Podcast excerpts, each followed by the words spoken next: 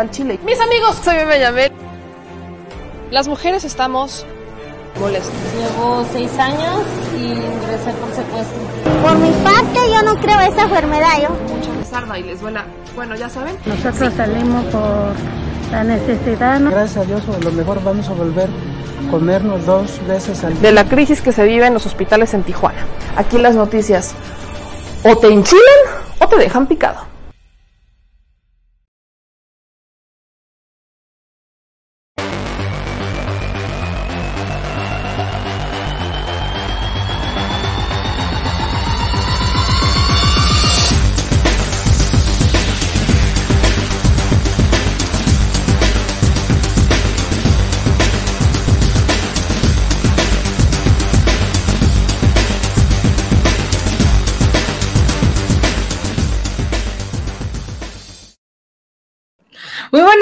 Noches, chilitos, ¿cómo están? Bienvenidos a la Chile Plática de Viernes. Oigan, no iba a ser Chile Plática de Viernes, aunque tenemos un gran invitado que seguro va a ayudar mucho a que esta sea una Chile Plática más fluida, porque ya saben que en este espacio aquí las cosas se dicen como va, las opiniones, los análisis, aquí es sin filtro para que la gente lo entienda, porque es que, ah, cómo nos hace falta información. Señor productor, ¿cómo está usted? Muy buenas ¿Cómo noches. estás? Muy buenas noches. Pues aquí, muy bien, muy bien. Bien, de como siempre. Viernes frío, Zambandunga, viernes de frío, de viernes de heladas, viernes de alergias, viernes de farmacias, viernes de nombre, viernes de compras, viernes de carritos, no hombre, un viernes, viernes de arriba para abajo, viernes de tres por dos, ¿qué- más que viernes ver, de tráfico, viernes de tráfico, qué, qué feo. viernes de que llueve y no llueve, Viernes, sí. Lo único seguro es la alergia. Eso es lo único seguro. Para los que somos alérgicos, esta temporada nunca, nu- nunca paramos. En la, en la temporada invernal, que si se nos da sinusitis, y en la temporada primavera-verano, que si el polen, que si nos raspa la garganta, que si nos pica la nariz. No, hombre, andamos, Bueno, somos defectuosos, pero felices, que eso es lo que importa. Defectuosos, pero felices. Y oigan, la oposición en este país está Miren, yo, no tengo otra forma de llamarle, está derrotada. Oposición en desesperación, hemos titulado este espacio, oposición en desesperación, porque lejos de presentar un plan alternativo de nación, lejos de, vaya, miren, todos en este país estamos, tenemos el derecho a estar representados, todos, no importa si eres de izquierda o de derecha, para eso existe la democracia y hoy por primera vez, al menos en este periodo, vemos que sí existe una representación más, mucho más equitativa y mucho más realista al escenario político mexicano y social mexicano. Pero, curiosamente, tenemos a una, a una oposición que lejos de querer hacer su chamba, como legislar, por ejemplo, que lejos de querer representar, está muy bien que representan a los empresarios adelante, pero en su debida medida. No, vaya, lejos de querer y de tener siquiera tantita intención, lo único que hacen son dos cosas. Uno, intentar desprestigiar al de enfrente, al que agarró poder, al que está haciendo las cosas bien, o al que está haciendo las cosas diferente, o al que representa un peligro para sus intereses. Y dos, destruirse de forma interna. Ahí está el caso del PRI y del PAN, que desesperadamente están destruyéndose, se están destruyendo entre sus... Miren, ya deje usted las entrañas, ya les vimos las entrañas al PRI y al PAN por lo menos. El PRD lo decía ayer en Sin Censura con mi querido Vicente Serrano, parece que el PRI y el PAN son como los papás en divorcio que están viendo quién se queda con qué y a ver, y vaya, intentan quedarse, pero no en una relación muy tóxica. Y el PRD es como el hijo adolescente que está con cara de yo con quién me voy a quedar. y yo qué culpa. ¿Y yo qué culpa? O sea, ¿a qué árbol me arrimo? ¿Me quedo con el perro? Están, esa es la, esa es la analogía que, que, le encontré, miren que me salió así ayer en Sin Censura, y no pude encontrar una mejor analogía, porque es una familia muy tóxica la que acaban de formar entre el PRI, PAN, PRD, que ya venían, ¿no? Miren, es más, si la historia la hacemos todavía más tóxica, es como que el PRI y el PAN andaban teniendo una relación tóxica en secreto, ya saben, así, eh, cantando la de Selena, ¿no? De amor prohibido, murmuran por las calles y demás, que evitaré cantarles porque ya me, me, me generó estragos intentarlo ayer. Entonces, vaya, tenían una relación ya muy tóxica, la formalizan, ¿no? Dicen, bueno, va, vamos a intentarlo, si lo sabe Dios, que lo sepa el mundo. Lo formalizan, tienen al hijo que es el PRD, ¿no? Lo adoptan más bien porque allá ya estaba, lo adoptan y todo sale mal. Todo sale terriblemente mal. Y hoy tenemos una oposición que se destruye desde sus entrañas. Por ejemplo, el caso del PRI. Vamos a empezar con el caso del PRI brevemente. El PRIismo viene con varias reuniones que si quieren correr alito, los audios y demás. Alejandro Moreno Cárdenas, cuestionadísimo desde hace años.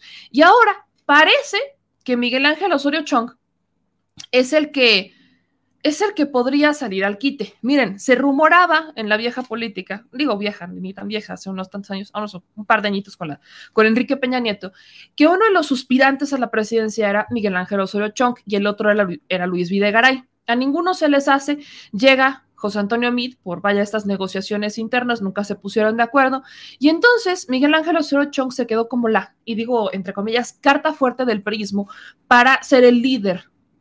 El prismo de Miguel Ángel Osorio, Chong es un prismo quizás cercano a Omar vaya, institucional. Es un prismo institucional, déjenlo así, no, no podría ni tildarlo ni de nuevo ni de viejo, porque ya, ya no sé quién es el nuevo ni más el nuevo, porque el muy nuevo parece muy viejo, pero bueno. Entonces, Miguel Ángel Osorio Chong hoy parece que sí se está levantando como el priista que quiere ser el que supla Alejandro Moreno Cárdenas. Tiene una entrevista hace 12 horas con Ciro Gómez Leiva en Radio Fórmula y ahí, en Grupo Fórmula, dice Miguel Ángel Osorio Chong, a respuesta de Alejandro Moreno Cárdenas, que para las y los priistas y las personas de política, lo más importante es honrar nuestra palabra. Lamentable que Alito no cumpla con sus compromisos. Queremos una alianza fuerte. ¿Esto a qué se refiere? Bueno, se refiere a un Alejandro Moreno Cárdenas que este grupo, sobre todo este, Miguel Ángel Osorio Chong, reclamaba, bueno, solicitaba una nueva reunión con los priistas. Acordará que hubo esta reunión de ex, eh, expresidentes o exdirigentes nacionales del PRI que se, se, sentaron con el señor literalmente para correrlo. Él se aferró al priismo y entonces viene la solicitud de Miguel Ángel Osorio Chong y Alito responde que relativo a esta solicitud de una nueva reunión, pues con mucho gusto los van a esperar, pero hasta la próxima sesión del Consejo Político Nacional, para que en el apartado de asuntos generales expresen con libertad y amplitud lo que a sus intereses convenga. Esto, esto quiere decir que ya, miren, políticamente para muchos esto significaría que Miguel Ángel Osorio Chong quiere ya miren, y tampoco es un secreto, correr a Alejandro Moreno Cárdenas y muy probablemente ser él quien entre como nuevo dirigente nacional del PRI pareciera que esa es la tirada. Eh, Alejandro Moreno Cárdenas muy renuente a aceptar a un Miguel Ángel Osorio Chong en una reunión junto a otros priistas.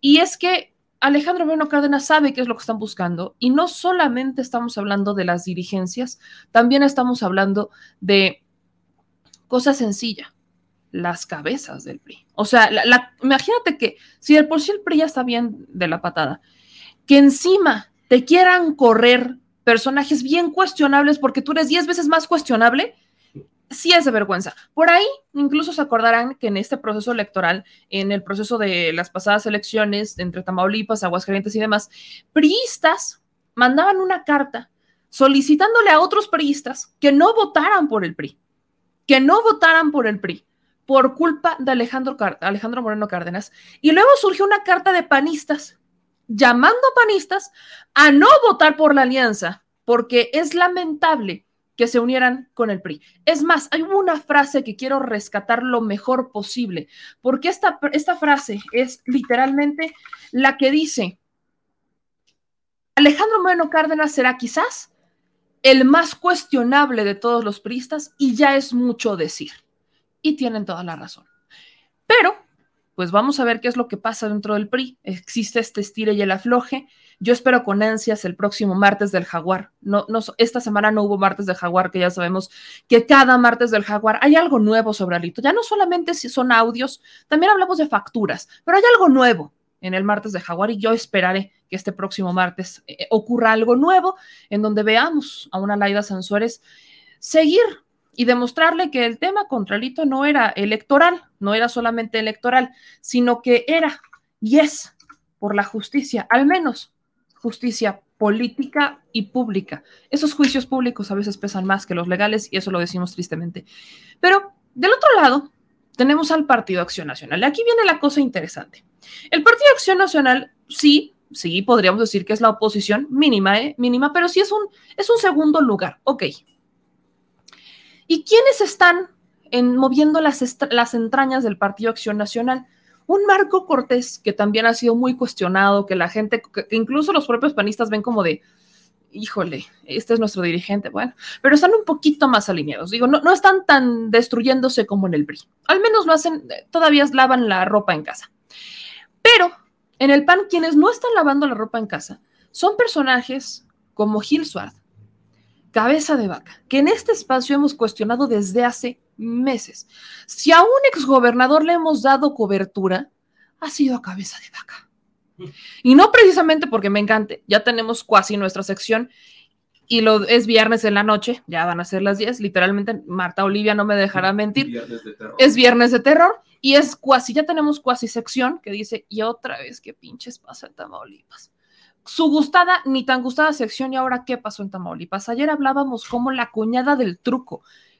Si a un candidato le llamaban truco, díjole, no, no es como que fuera de confianza, pero bueno, la cuñada del truco contratando a una influencer pagándole 300 mil pesos para un show solo para hombres por el Día del Padre. Y literalmente la chava, imagínense, totalmente escoltada por la Unidad de Fuerzas Especiales de Tamaulipas. Una unidad de fuerzas especiales que fue creada para cabeza de vaca, no para el pueblo, para cabeza de vaca. Así que nos cuestionamos mucho, pues, ¿qué pasa con cabeza de vaca? Que, a ver, este señor, ¿por qué debería de haber creado una unidad especial cabeza de vaca? ¿Quién está detrás de cabeza de vaca? Y si nos vamos a los antecedentes, encontramos que es un grupo, y ya lo podríamos tildar así, el grupo Calderón. Personajes que estuvieron en la administración de Calderón son los que mueven Tamaulipas. Entonces, ¿qué pasa en Tamaulipas? Un gobernador que aunque ya perdió, porque no ganó, gana Morena, y ya le otorgan a Américo Villarreal la constancia de mayoría para, gobernar Tamaulipas, sigue comprando voluntades a través de Roberto Gil Suart y a través de Javier Lozano, que dicho sea de paso, como cada que lo menciono, una disculpa enorme porque es poblano. Y miren, los poblanos no somos así, no todos somos así. Entonces, este señor viene con este grupo y deciden que es una brillante idea empezar, sobre todo Gil Suart, a lanzar una serie de tweets para cuestionar a uno de los personajes que menos podemos cuestionar de la cuarta transformación, que lamentablemente ya para muchos no tiene un cargo en la función pública, que algunos lo quieren de fiscal con el tema de, del fiscal Hertz Manero, pero que si de que fue transparente, fue transparente. Porque si de transparencia se habla el señor, fue transparente. Entonces, aquí Gil Suárez se pone a hacer una serie de cuestionamientos, ¿no?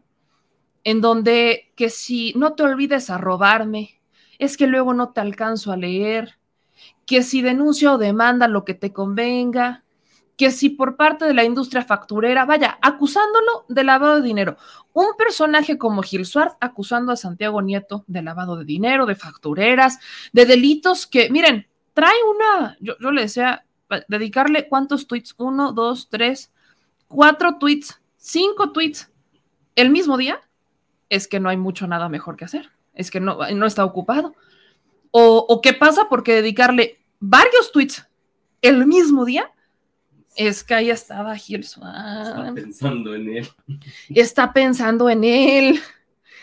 Miren, lo quiero manejar de forma chistosa, lo quiero manejar de forma agradable, pero hasta pareciera que quiere una foto, no sé. Pero bueno, vamos a preguntarle a uno de los involucrados, porque Gil Suárez, desde que, desde que dije que andaba también asesorando al gobernador de mi estado, pues tampoco, tampoco agradó. Pero vamos a preguntarle al doctor Santiago Nieto sobre esto y muchas otras cosas más en este espacio. Así que, pues yo le agradezco infinitamente después de y afloje de que si podía conectar o no, al doctor Santiago Nieto, que se pudiera conectar con nosotros el día de hoy para decir las cosas con transparencia, digo yo, como lo caracteriza. Doctor Santiago Nieto, muy buenas noches, ¿cómo está? Muy buenas noches. Muy, eh, un saludo a ti, a todo tu auditorio y muchas gracias. Eh. Perdón por los problemas técnicos, pero ya está. No se preocupe, siempre pasan, son fallas técnicas, de las buenas, de las buenas, doctor. Oiga, doctor, ¿qué pasa con Gil Suárez? Yo, miren, le voy a hacer una pregunta que, que pareciera quizás personal, pero está ardido Gil Suárez porque yo veo una obsesión con Santiago Nieto, con la figura de Santiago Nieto. ¿Por qué? Bueno, hay un tema personal, por supuesto, pero también hay un tema político que tú acabas de describir a la perfección. El tema político tiene que ver con que este grupo, efectivamente, de ex calderonistas, o calderonistas, mejor dicho, eh, transitan con Peña Nieto como los llamados eh, senadores panistas rebeldes, y hacen acuerdos con Peña Nieto. Son los que manejan las reformas estructurales, son los que les hablan a las senadoras y los senadores que se salgan en determinadas votaciones y son los que permiten hacer eh, pues estas reformas que finalmente han sido, eh, digamos, regresadas una tras otra ya con la, eh, con la administración del presidente López Obrador. Ahora, ¿qué sucedía con ellos? Ellos tenían la certeza de que en 2024 iban a acudir por la presidencia de la República.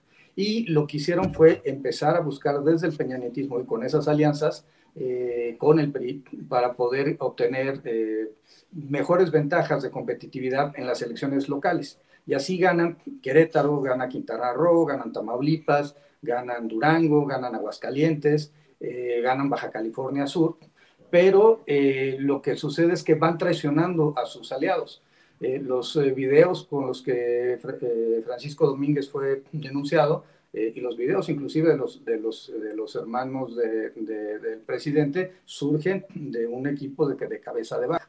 Entonces, no solamente se trataba, y claro, ¿a quién afectan también ese equipo? A Lavalle, que era una, una persona de su, de su entorno cercano. ¿Y qué sucede con eso? Pues Quintana Roo y Querétaro se separan de ese, de ese grupo, después pierden Baja California Sur, Después, Aguascalientes no tienen la candidatura, lo tiene una candidata de otro grupo político del PAN, y al final del día el PRI queda, se queda con, con Durango. Y por tanto, su joya, lo único que les queda para este grupo de calderonistas que pensaban que en el 24 podían luchar por la presidencia de la República, era ganar el PAN, sacar a Marco Cortés y después en el, en el 24 obtener eh, la, la, presidencia. Por supuesto, eran sueños eh, ¿verdad? Delirium tremens, ¿eh? y además la personalidad de ellos está para decirlo así. Pero, el, pero el tema, el punto central tenía que ver con eso. ¿Y qué sucedió? Que hay un dato importante. El miércoles antes de la, de la jornada electoral, eh, porque además todo esto va después del, del va no, no tuvo que ver, o esa reacción en mi contra, no tuvo que ver en el momento en que yo denuncié en dos ocasiones a cabeza de vaca, no tuvo que ver entonces cuando eh, comparecí ante la sección instructora eh, y para efecto de formular la imputación con la Fiscalía General de la República en contra de Cabeza de Vaca. No tuvo que ver cuando el Pleno de la, de la Cámara de Diputados y Diputadas aprobó el desafuero, eh, sino más bien se concentran en este momento. ¿Y por qué?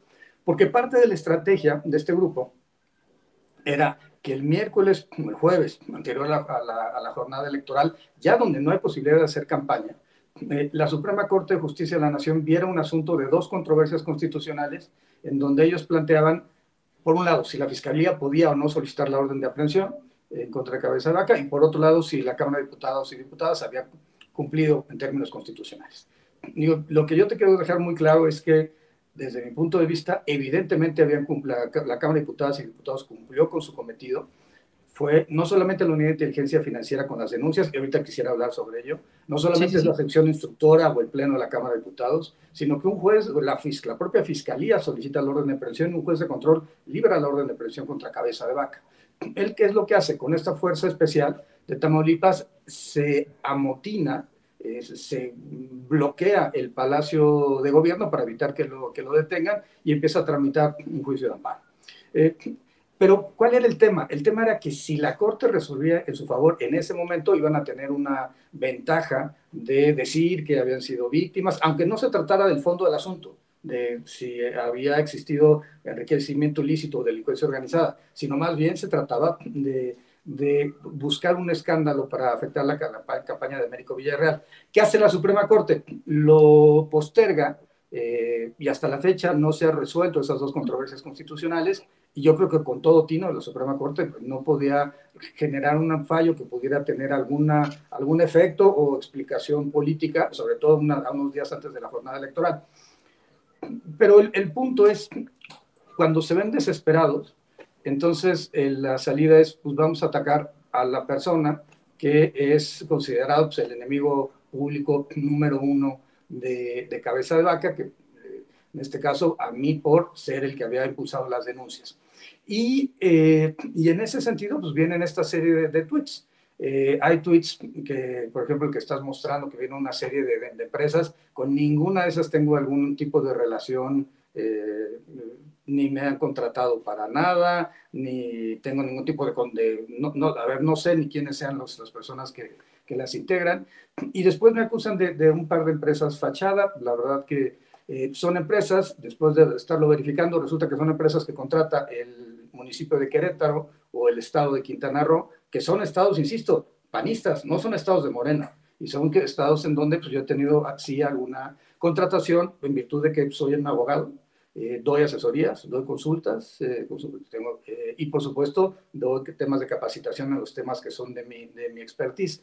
Entonces, muchos datos de ahí son datos de mis eh, declaraciones fiscales y de mis declaraciones este, de- patrimoniales, y muchos datos son ciencia ficción que si una empresa nodriza, que no sé qué, en Oaxaca, que si alguien, del, un beneficiario de un programa social, les doy, pregunté. La verdad es que como te- yo tengo obligación legal de, de ver que el que me contrate no esté como empresa fachada en el 69, lo hago siempre, pero es absurdo lo que se está planteando, y, como muchas cosas. Pero eh, el punto es eh, eh, que si tengo una discrepancia fiscal de 200 mil pesos, que si tengo una contratación de 700 mil. La verdad es que cuando yo veo que Cabeza Vaca tiene 28 inmuebles comprados en el extranjero, entre él y su familia, que a partir de que se convierte en gobernador, incrementa su patrimonio, eh, comprando ranchos, estableciendo campos de energía eólica en sus ranchos. Una eh, legisladora de- del Partido de Acción Nacional me llegó a comentar que el- habían ido a un- a una eh, un encuentro legislativo en Tamaulipas, en el rancho de Cabeza de Vaca, y que de la entrada del rancho al casco tardaron media hora de trayecto. Imaginémonos cuántos kilómetros son para poder llegar a, a- a media hora de donde se encuentra el, el- el pie de carretera. Entonces, ese es el personaje que estamos hablando. Estamos hablando de un personaje que en 1986 fue detenido en Estados Unidos por robo de armas. Perdóname, ni tú, ni yo, ni ninguno de, tus, de, tu, de las personas de tu audiencia son procesados por robo de armas. O sea, insisto, no se, no se eh, robaron una botella de agua, se robaron armas. Y lo más interesante de esto es que entre 1998 y el año 2000, que es, eh, mueren por homicidio doloso los tres, las tres personas a las que Cabeza de Vaca, con las que Cabeza de Vaca había sido detenido y él empieza su carrera política y es nombrado diputado federal. Eh, después, cuando es eh, presidente municipal de Reynosa, hay eventos en los cuales el, eh, este, mm, aparece fotografías de Ociel Cárdenas en el, en el campo de béisbol de Reynosa en un acto de campaña de cabeza de vaca, repartiendo imágenes de Ociel Cárdenas, en ese momento líder del golf. Y por supuesto que empieza a proliferar y a crecer los grupos delictivos en, en, Tamaulipas. No tenemos que irnos muy lejos para recordar que es durante ese periodo y los años posteriores que los Zetas, eh, bueno, primero los Zetas se separan del cártel del Golfo en Tamaulipas e inician eh, pues esto, eh, estos procesos criminales que vivimos durante la, lo que se denominó la guerra de, Felipe Calderón, que finalmente terminaron enfrentando eh, y terminaron generando actos de terror al ver los grupos delincuenciales eh, la forma, lo que decidieron fue generar terror en la, en la, población. Y es la época de mayor número de desaparecidos que tú puedes encontrar en Coahuila, hablando con cualquier familiar, cualquier colectivo de víctimas de desaparecidos, eh, de, familiares desaparecidos, o puedes ver en Chihuahua en la época de del enfrentamiento con la línea. Entonces, a ver, eh, creo que la estrategia fue una estrategia errónea, primero hay que decirlo, pero segundo, parte de la responsabilidad, o muy importante parte de la responsabilidad de que Tamaulipas está como está, es precisamente por cabeza de vaca y por su forma de operación. Él va a llegar a, al Senado, se va a hacer este grupo político, ganará la, la gubernatura, y algo que me parece muy importante decir es que en 2016 el PRI, el PRI, fue el que lo denuncia ante la Fiscalía Electoral, ante la FEPADE, señalando que tenía vinculación con la columna armada. Hoy es el principal argumento que está utilizando la demanda de recurso de inconformidad, se llama en la legislación de Tamaulipas, uh, para buscar la nulidad de la elección, es que hubo apoyo de la delincuencia organizada. Pues sí, pero fue apoyo a favor de Cabeza de Vaca, porque era el principal este, operador y persona vinculada con ellos a través de su secretario de gobierno, que tú lo acabas de, de definir claramente como el truco, ¿no? Y coincido contigo. ¿A quién a, que, a, quién a que le digan el truco invitaría uno a cenar a su casa? Eso es básicamente lo que estamos hablando. Entonces, eh, es, es, es, un tema político de fondo. Ellos pensaron que iban a competir por la presidencia de la República en el 2024 y el único camino que tienen ahora, con la victoria de Américo Villarreal, es eh, evidentemente eh, procesos penales para llegar a la cárcel.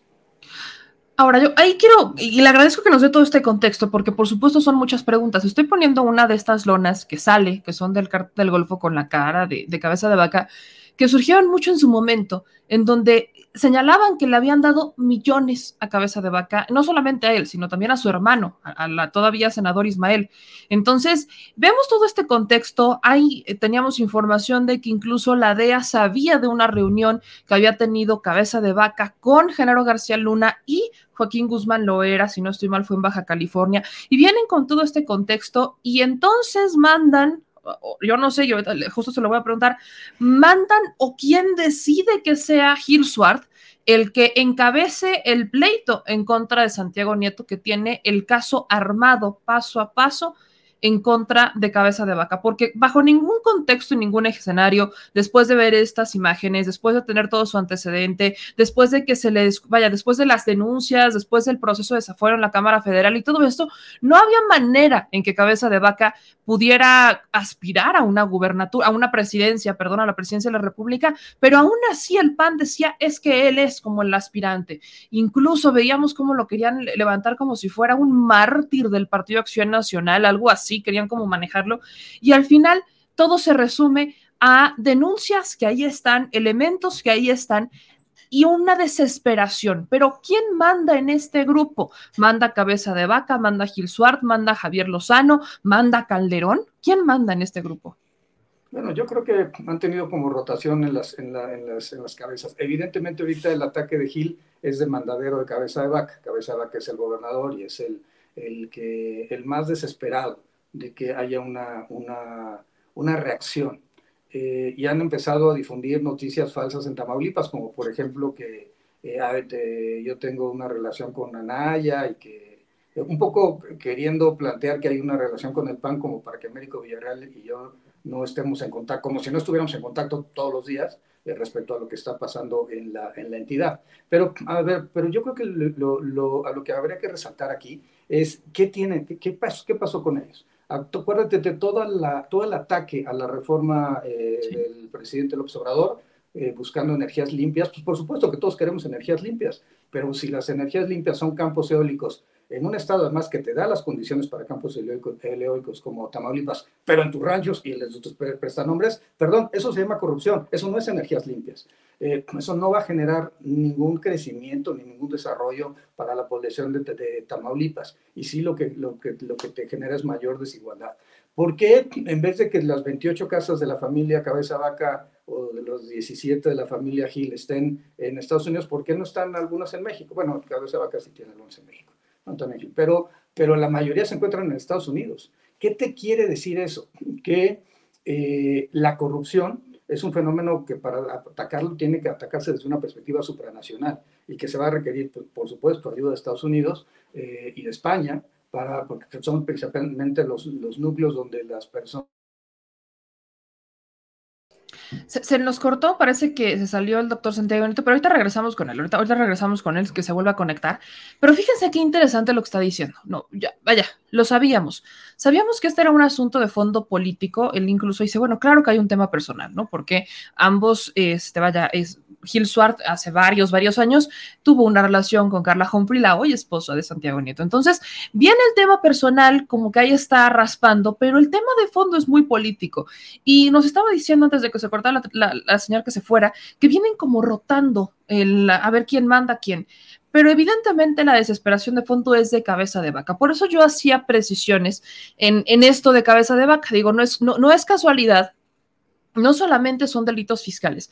Yo no sé si usted se acuerda cuando estábamos este, retratando el proceso de desaforo y demás, que para muchos de nosotros dijimos, bueno, es que solo fue por los delitos fiscales, pero es que se habló mucho de delitos relacionados con vínculos al crimen organizado. Bueno, es que qué pasó y veníamos, ¿no? Como todos con esta, este, vaya, con, con esta dinámica de, bueno, es que cabeza de vaca le debe mucho a México y no solo por el lado fiscal, no solamente por un, re- un presunto enriquecimiento ilícito, no solamente por un presunto desvío de recursos, no, no, no, sino también por un tema relacionado con el crimen organizado. Y esto de fondo todavía trae a un Felipe Calderón. O sea, si, si lo vamos viendo en cuanto a los hechos, ¿no? si nos vamos moviendo en cuanto a los hechos, tenemos a un literalmente grupo que trabajó con Felipe Calderón.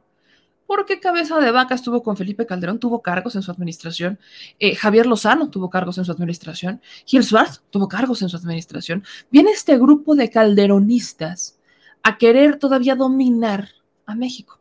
Miren, el tema de la compra de los legisladores, que, es- que ha sido tema todavía, porque incluso ya ganando Américo Villarreal, incluso ya ganando, venían bajo la lógica de comprar legisladores para no, para quitarle la mayoría a Américo Villarreal, una mayoría que decidieron los ciudadanos, que decidieron los tamaulipecos, la decidieron los tamaulipecos.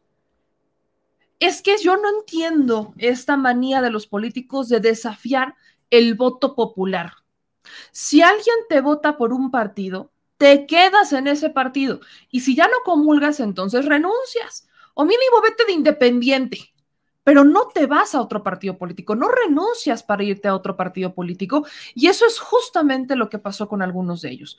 Y vaya, en el caso actualmente, actualmente de eh, Cabeza de Vaca en Tamaulipas, tenemos legisladores electos por Morena que dijeron, ah, no pasa nada, me voy al PAN. Una de las últimas legisladoras que aquí lo pusimos, que traicionó a, este, evidentemente traicionó a Morena, ella aguantó como todas las, aguantó, vaya, desde que fueron electos hasta, este, hasta hace como un mes, menos de un mes, aguantó en Morena. Eso es lo que le duró. Incluso en una rueda de prensa dijo que sí le habían dado en la lana, o sea, que sí le habían dado un dinerito, sí se lo habían dado, para cambiarse al PAN. Cosa que según ella no iba a hacer. Acto 2, se cambia al PAN. Incluso lo hizo de una forma bastante absurda, porque unos, unas cuantas horas antes da esta rueda de prensa diciendo que le habían ofrecido dinero. Entonces, vaya, a muchos de nosotros nos queda claro por qué lo hizo. Bastante burdo. Le dice a la gente que ella, vaya, había, este, la, la, habían sobornado, ¿no? La habían sobornado con alguna lanita. Lo que aquí me preocupa, y debería de preocupar a todos, es la insistencia de cabeza de vaca por quererse mantener dentro de la política nacional cuando el único, el único lugar en donde debe de estar adentro es de la prisión. Es el único. Es el único. Mandar a Roberto Gil Suárez a atacar a Santiago Nieto con empresas fachada, que según él viene ya comprobando de dónde viene. Y lo único que ha mostrado Gil Suárez son sus argumentos, porque mire, o sea, eh, seamos honestos, cuando uno ve los hilos de Gil Suárez sobre la información que comparte presuntamente por el doctor Nieto, dice que él ya había, ¿no? Que por qué y cómo Santiago Nieto lavaba dinero, desde cuándo comenzó a relacionarse con empresas factureras, dijo que ya lo había demostrado. Aquí viene, como todo, hace un esquemita de lavado de dinero según él, y dice que Manuel Hernández está registrado en el IMSS como empleado de una de estas empresas, Álvarez y Barrios, la misma empresa que le pagó casi 900 mil pesos de renta por la casa de San Ángel. Aquí una sábana tipo Unidad de Inteligencia Financiera para ilustrar la maroma, según Gil Suárez. Viene aquí diciendo que esta empresa, el CAE, recibe 150 millones de pesos que se los dan a Santiago Nieto, que fondea a Álvarez y Barrios, que Álvarez y Barrios, o sea, según ellos paga 866 mil pesos a renta de Santiago Nieto, o sea, viene como una artimaña de Santibáñez entonces empleado Manuel Herrera y luego Manuel Herrera dice aquí, pero yo preguntaría incluso, y, lo pondría sobre la mesa, Manuel Herrera, seguro estamos hablando del mismo Manuel Herrera, porque desgraciadamente el tipo, el, el nombre Manuel Herrera eh, podría ser un homónimo para muchas personas. Pero aquí viene su esquema. Sigámoslo leyendo, en lo que regresa eh, este eh, Santiago Nieto, el doctor Santiago Nieto.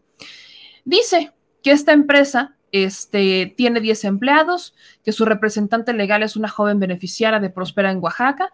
No lo justifica, no pone ningún tipo de evidencia, pero después dice que además de ser socio de CAES, eh, Manuel porque hablan todos de un Manuel Herrera. Este Manuel Herrera también resultaría eh, ser empleado de Santibáñez Materiales y Construcciones, una empresa que ha pagado casi 14 millones de pesos a Álvarez y Barrios, y eso confirma que a varias empresas le mandan por distintas vías dinero ilícito a Santiago Nieto. Y entonces pone una serie de empresas con ubicaciones diciendo que estas también son empresas. ¿Cuál es la prueba? Lo que dice Gil Suárez. La única prueba de Gil Suárez en contra de Santiago Nieto es, y lo justifica o quiere argumentarlo de la siguiente manera. Pone aquí los datos compartidos, pone una lista de empresas como para darle validez a su argumento de que Manuel Herrera, siendo dueño o empleado de una empresa y dueño de otra, ha beneficiado a Santiago Nieto. ¿Por qué? ¿Dónde están las facturas? No hay facturas. ¿En dónde están las transferencias? No hay transferencias. Solamente son los dichos de Gil Suárez, un esquema, dos nombres que perfectamente podrían ser homónimos. Aquí dice que una joven beneficiaria de Prospera en Oaxaca tiene el nombre ¿Tiene eh, la cédula de que fue beneficiaria de Prospera en Oaxaca? No, no la pone. Solo pone la nombre el nombre de las empresas y dice que parte de esta industria facturera ya existía cuando Santiago Neto asumió la unidad. Otras fueron creadas en 2019, en su primer año como responsable de prevenir el lavado de dinero, y dice, ¿por qué le pagan ahora honorarios y rentas a Santiago Nieto Castillo? Muy simple, amor con amor se paga. No hay facturas, en ninguno de estos hay facturas, en ninguno de estos se están mostrando los vales o los recibos de renta, no se muestran. Solo es una historia de Gil Swart hasta este momento, en donde Gil Swart lo único que está argumentando y lo único que evidencia es que sabe el nombre de algunas empresas que tienen correos fiscales similares, teléfonos similares y que están en el mismo edificio. Eso es lo único que sabe Gil Swart. Eso es lo único que entrevistó. No entrevistó, no, no, vaya, es lo único que consiguió. No consiguió absolutamente nada más. Entonces, no me resulta para nada, para nada, y lo digo así, para nada me resulta curioso ver el actuar de un Gil Swart. Es más, para todos ellos, como un Gil Swart, un Javier Lozano, un incluso Riva Palacio, su argumento es que, y todo va en contra, por eso digo que todo es político y todo al final, vaya, todos los caminos llevan a Calderón. Y uno de los caminos que lleva a Calderón es que hoy en una entrevista, ¿no? Dice Adela Micha, que, o, con Adela Micha, y miren quién está aquí, por cierto, ¿no? No, hombre, ojalá fuera Graco. Es el hermano de Margarita Zavala. Ah. Aquí está el hermano de Margarita Zavala, sentados en una mesa con Adela Micha, diciendo que el presidente Andrés Manuel López Obrador es preso de sus palabras, porque con su legitimidad podría hacer muchas cosas, y eso no significa regresar a la estrategia de Calderón. De alguna u otra manera, sale a defender a Calderón, pero también sale a como decir y cuestionar la estrategia del presidente López Obrador enfrente, enfrente de el cuñado de Calderón. Por eso le digo que no es casualidad cuestionar a un Gil Swart o cuestionar a un cabeza de vaca cuando estas finísimas personas, todo el hilo conductor o su máximo líder es Felipe Calderón, un personaje que hoy sigue manteniendo silencio por quien fuera su secretario de seguridad, García Luna. Vamos a escuchar brevemente lo que dice aquí Gil Suárez sobre la estrategia de Andrés Manuel López Obrador y cómo es que expreso de sus palabras el presidente. Escuche esto. En, Guerrero, sí, pero incluso el crimen organizado. a ver, esa idea de que eh, cinco cárteles que tienen cada uno su espacio de influencia y no se tocan entre ellos y solo cuando empiezan a generar violencia entonces entra el Estado. Ese viejo modelo ya fue superado. Porque sí, exacto, porque, porque ¿qué pasó? En este país las, las organizaciones criminales se fragmentaron, se pulverizaron y peor aún, ya se diversificaron.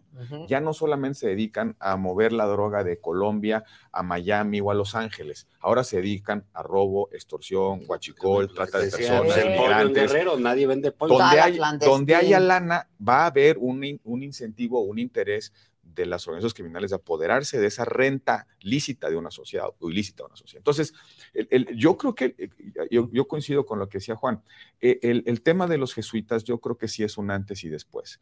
Le va a costar un poco más trabajo decirle a la gente, a la sociedad, que las abuelitas van a lograr que se porten bien los criminales. bueno, es que no se portan bien, matan gente. Roberto y yo podemos cuestionar y el presidente va a decir, ahí están los conservadores con la, fifi de Adela y están dándole con todo desde que Dios amanece y soy presidente más criticado.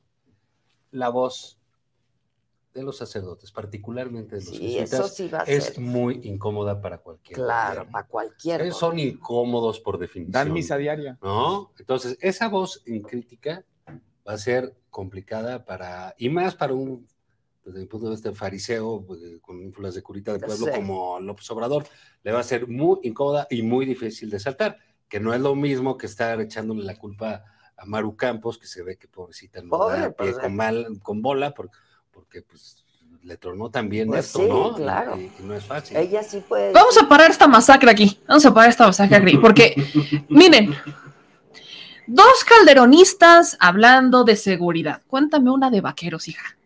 Hijo, a ver. Juan Ignacio Zavala, que según una investigación de Sevilla parecería que, que todavía recibe recursos o beneficios de Pemex, imagínense nada más. Y Gil Suárez. Gil Suárez un personaje que dice y que cuestiona la estrategia de seguridad del presidente López Obrador cuando él estuvo en una de las administraciones que no respetó ni a las abuelitas que hoy cuestiona, ni a los curas de pueblo que hoy cuestionan y señalan en sus argumentos, bastante clasistas, por cierto. No les importa. Todo este, todo este embrollo es porque muchos de estos personajes tienen una larga cola que les pisen. No digo larga, larguísima. ¿Cuántas cosas, cuántas cosas no habrá visto Gil Suardo en la administración de Calderón? Y no dijo ni pío. De García Luna, disculpe usted. Pues, a ver, yo pedí, nada más fue secretario particular de Calderón, digo, nada más, ahí nomás. A ver, clarito, este señor no supo que García Luna estaba vinculado al crimen organizado. ¿Con qué cara viene hoy y voltea y dice, no, es que Santiago Nieto tiene vi, este, que calabado de dinero y que no sé qué? Con una, literalmente, con una historia que no presenta una sola factura, no presenta un solo documento, no presenta nada. Pero en cada intervención que tiene el señor sale y se sienta y defiende a Calderón. Lo mismo ha hecho Javier Lozano, lo mismo ha hecho Cabeza de Vaca, lo mismo han hecho todos estos personajes. Así que ya que regresó el doctor Santiago Nieto, quiero, vaya, retomar lo que estaba diciendo, pero agregarle a la lista algo. Para muchos de nosotros no tienen autoridad moral ninguno de estos personajes para cuestionar ni la estrategia de seguridad, ni mucho menos estrategias económicas. Pero, ¿qué, ¿a qué le tienen tanto miedo? Creo que la pregunta es esa. ¿A qué le tienen tanto miedo? Porque no solamente es Santiago Nieto, es cuáles son los delitos que están detrás de ellos. ¿A qué le temen un cabeza de vaca, por ejemplo? Doctor, ya, ya regresó. Muchas gracias. A ver, ahí parecía que, que estaba muteando. Eso, ya, ya. Sí, perfecto. Sí, una disculpa, pero bueno, tuve nuevamente un problema técnico. No me preocupes. De, de, verdad, ¿no?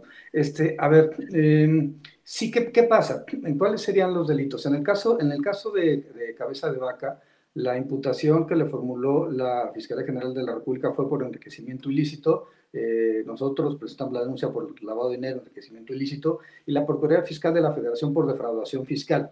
Eh, la orden de aprehensión se obtiene por enriquecimiento ilícito y por eh, defraudación fiscal. Y eh, bueno, es, pero era solamente una parte del, del, problema.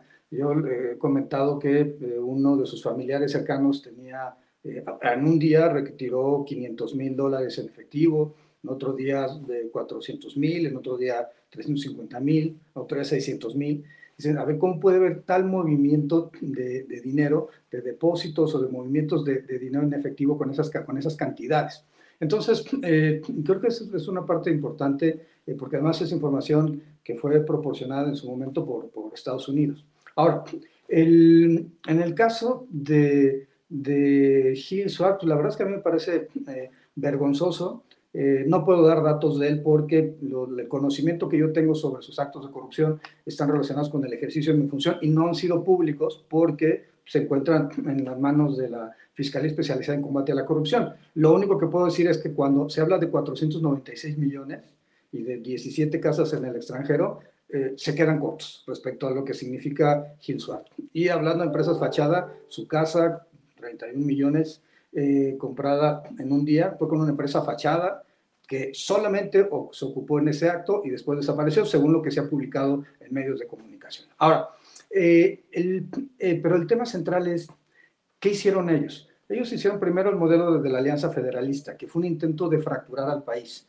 Y creo que eso, bueno, es un tema eh, pues no solamente en contra del gobierno del presidente López Obrador, sino en general en contra de la unión y de, la, de, la, unidad, buscando polarizar más a la ya por sí polarizada sociedad mexicana.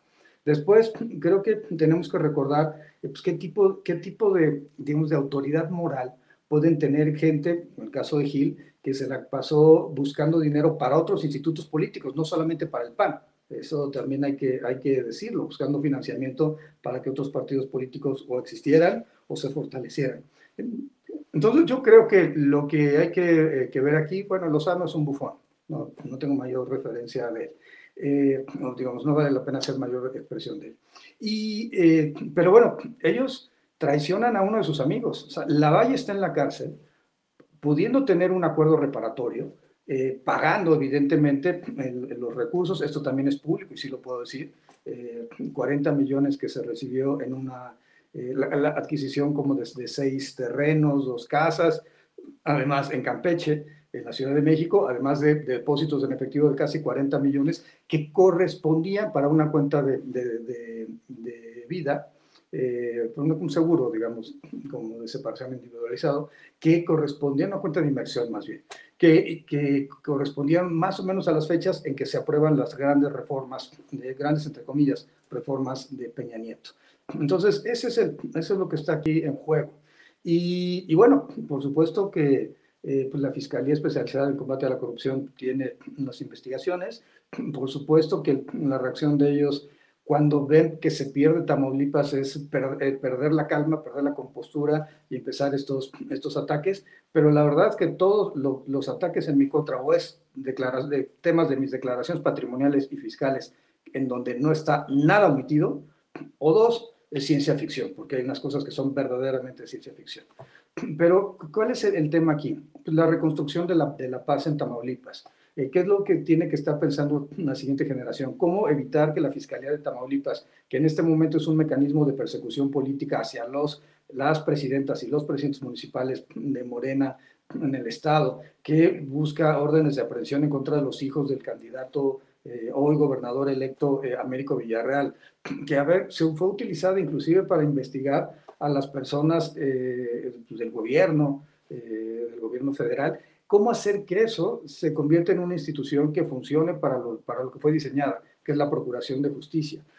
¿Por qué no se trabajó con víctimas? ¿Por qué no se trabajó con familiares desaparecidos? ¿Por qué no se trabajó en el tema de tráfico ilícito de migrantes? ¿Por qué no se trabajó en el tema de trata de personas? Eh, eh, ¿Por qué? Porque evidentemente no les interesaba.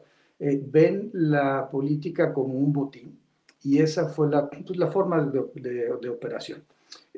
ahora, creo que lo importante para Américo Villarreal es eh, tener la agenda muy clara. Por supuesto, proteger eh, y hay que, toda la ciudadanía de Tamaulipas tiene que estar muy atenta a su tribunal electoral, que se sepan eh, las magistradas, los magistrados, que no pueden ser intimidados bajo ninguna circunstancia por el gobierno del Estado, que tienen que resolver conforme a derecho y también deben tomar en consideración una cosa muy importante.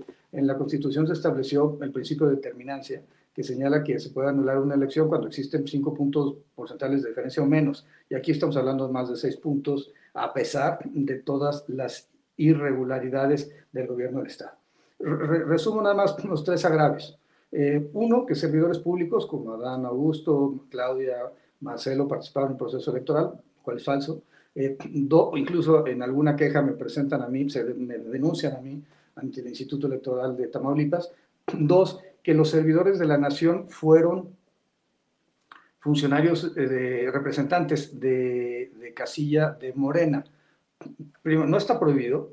Dos, no fue en todos los casos. Tres, ¿de veras creen que un representante de casilla que lo único que hace es tomar nota y poder presentar un escrito de protesta va a manipular una elección? ¿Es en serio? Cuando tenemos observadores electorales, visitantes extranjeros, cuando el INE fue el que, capacitó a los funcionarios de casilla, cuando el INE y el, Instituto de Tamaulipas instalaron las casillas, cuando hubo, insisto, observación internacional, cuando hubo eh, la presencia de representantes de todos los partidos políticos, que por favor no me vengan con eso.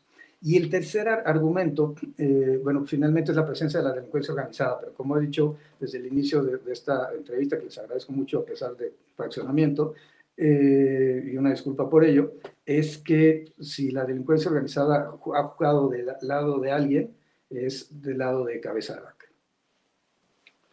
Doctor, ahorita todo lo que nos está resumiendo, vaya, eh, sé que hay cosas que no puede compartir, ya nos explicó por qué, pero quisiera preguntarle el caso, usted está muy cerca del tema Tamaulipas y del doctor también Américo Villarreal.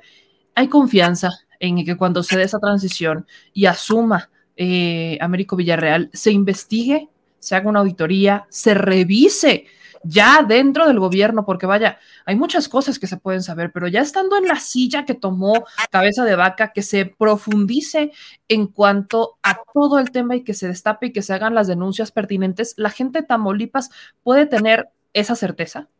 A ver, sin duda, yo he hablado con el gobernador electo, he hablado con su equipo de campaña y están convencidos de que la mejor forma de, limpiar a Tamaulipas es, eh, perdón la, expresión, barrer las escaleras de arriba hacia abajo.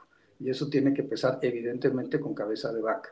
Y eh, por supuesto tiene que, llegar hasta donde se tenga que llegar. Pero es algo muy importante porque se está recibiendo ya información pues, de personas que fueron amenazadas durante muchos años, que fueron intimidadas, que les obligaban a hacer cosas y toda esa información va a ser, va a ser valiosa porque permite generar mejores mecanismos, mejores eh, eh, mecanismos de investigación para poder tener pues, carpetas de investigación que sean más sólidas.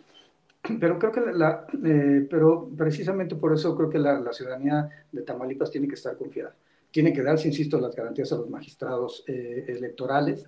Por supuesto que seguramente querrán llevar el asunto a la Sala Superior del Tribunal Electoral, pero, eh, y evidentemente todos sabemos que el presidente de la Sala Superior del Tribunal Electoral es, es un empleado de ellos, pero yo creo que el, el, Tribunal Electoral no se jugaría su prestigio en, una, en, un, en eh, buscar apoyar a cabeza de vaca en las circunstancias actuales o en ninguna, en ninguna otra.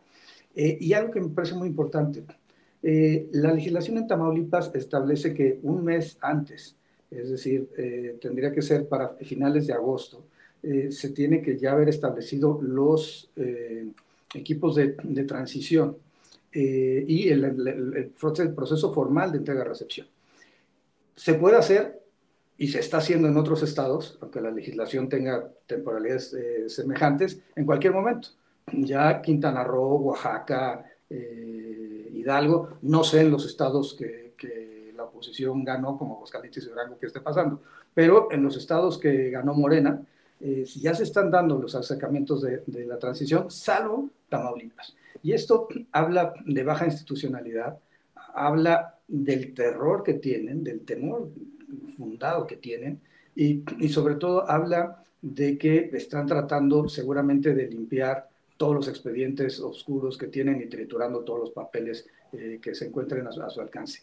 Pero aún así, la gran ventaja de un sistema como el mexicano, un sistema financiero como el mexicano, es que se pueden rastrear estos elementos y uno puede llegar a, encontrar dónde se generaron las facturas, cuáles son las empresas, qué, cómo se pagaron los impuestos, quiénes son los eh, eh, accionistas, los eh, legales y sobre todo si hubo transferencias al extranjero porque eh, todo parece indicar que muchos temas del gobierno de Tamaulipas desde la compra de la pizzería de papeles hasta eh, temas relacionados con los campos de energía eólica o los, los, banquetes, pues, pasaban por el mismo grupo de, de, empresas, todas ligadas a gente cercana de este grupo político que se le acabó el poder en Tamaulipas. Yo espero, sinceramente, que la gobernadora de Chihuahua recapacite y les ponga un alto, eh, pero eh, digamos, si la actitud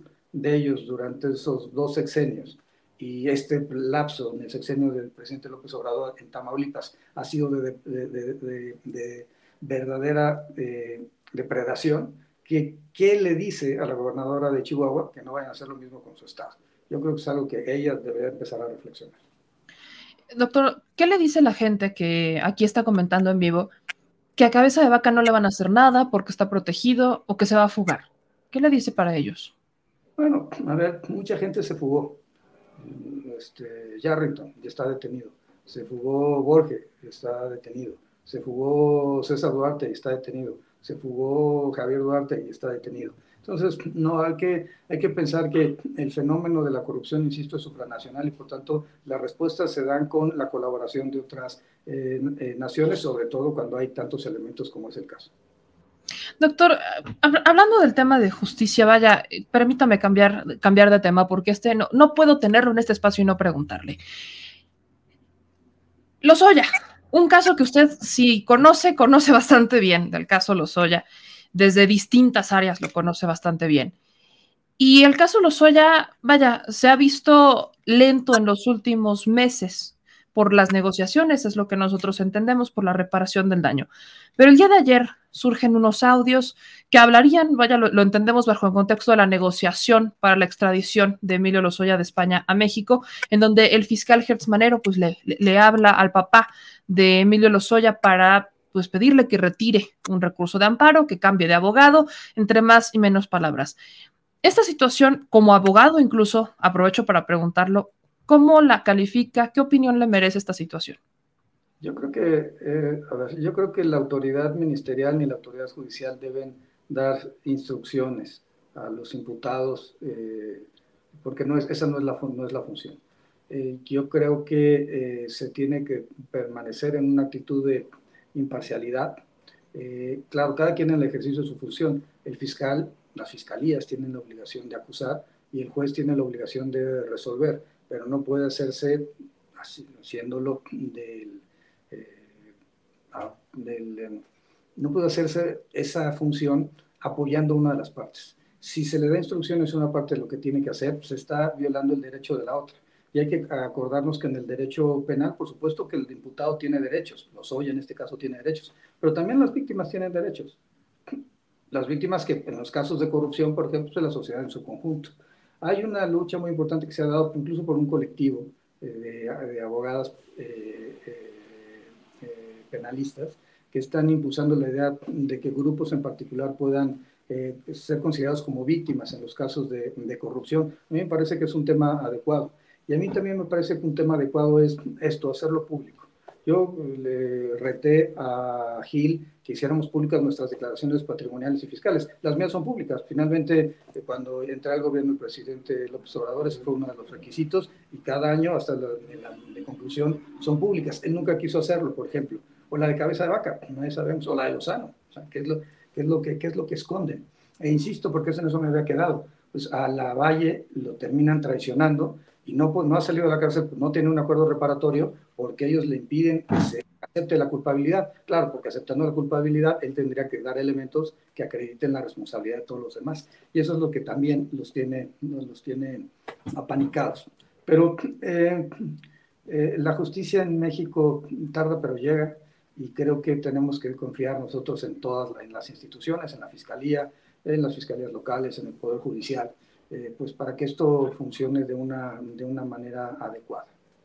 Ahorita, justo lo que estaba diciendo del caso de, la Valle, vaya, el tema por el, que hablamos de Lozoya involucra también a Cabeza de Vaca, involucra a, otro exgobernador panista, involucra a Ricardo Anaya, involucra a varios personajes y, solamente hemos visto a Lozoya, a la Valle y a Anaya que se le menciona y que sí se le, ha, se, le está investigando, pero quién sabe en dónde está, según su defensa.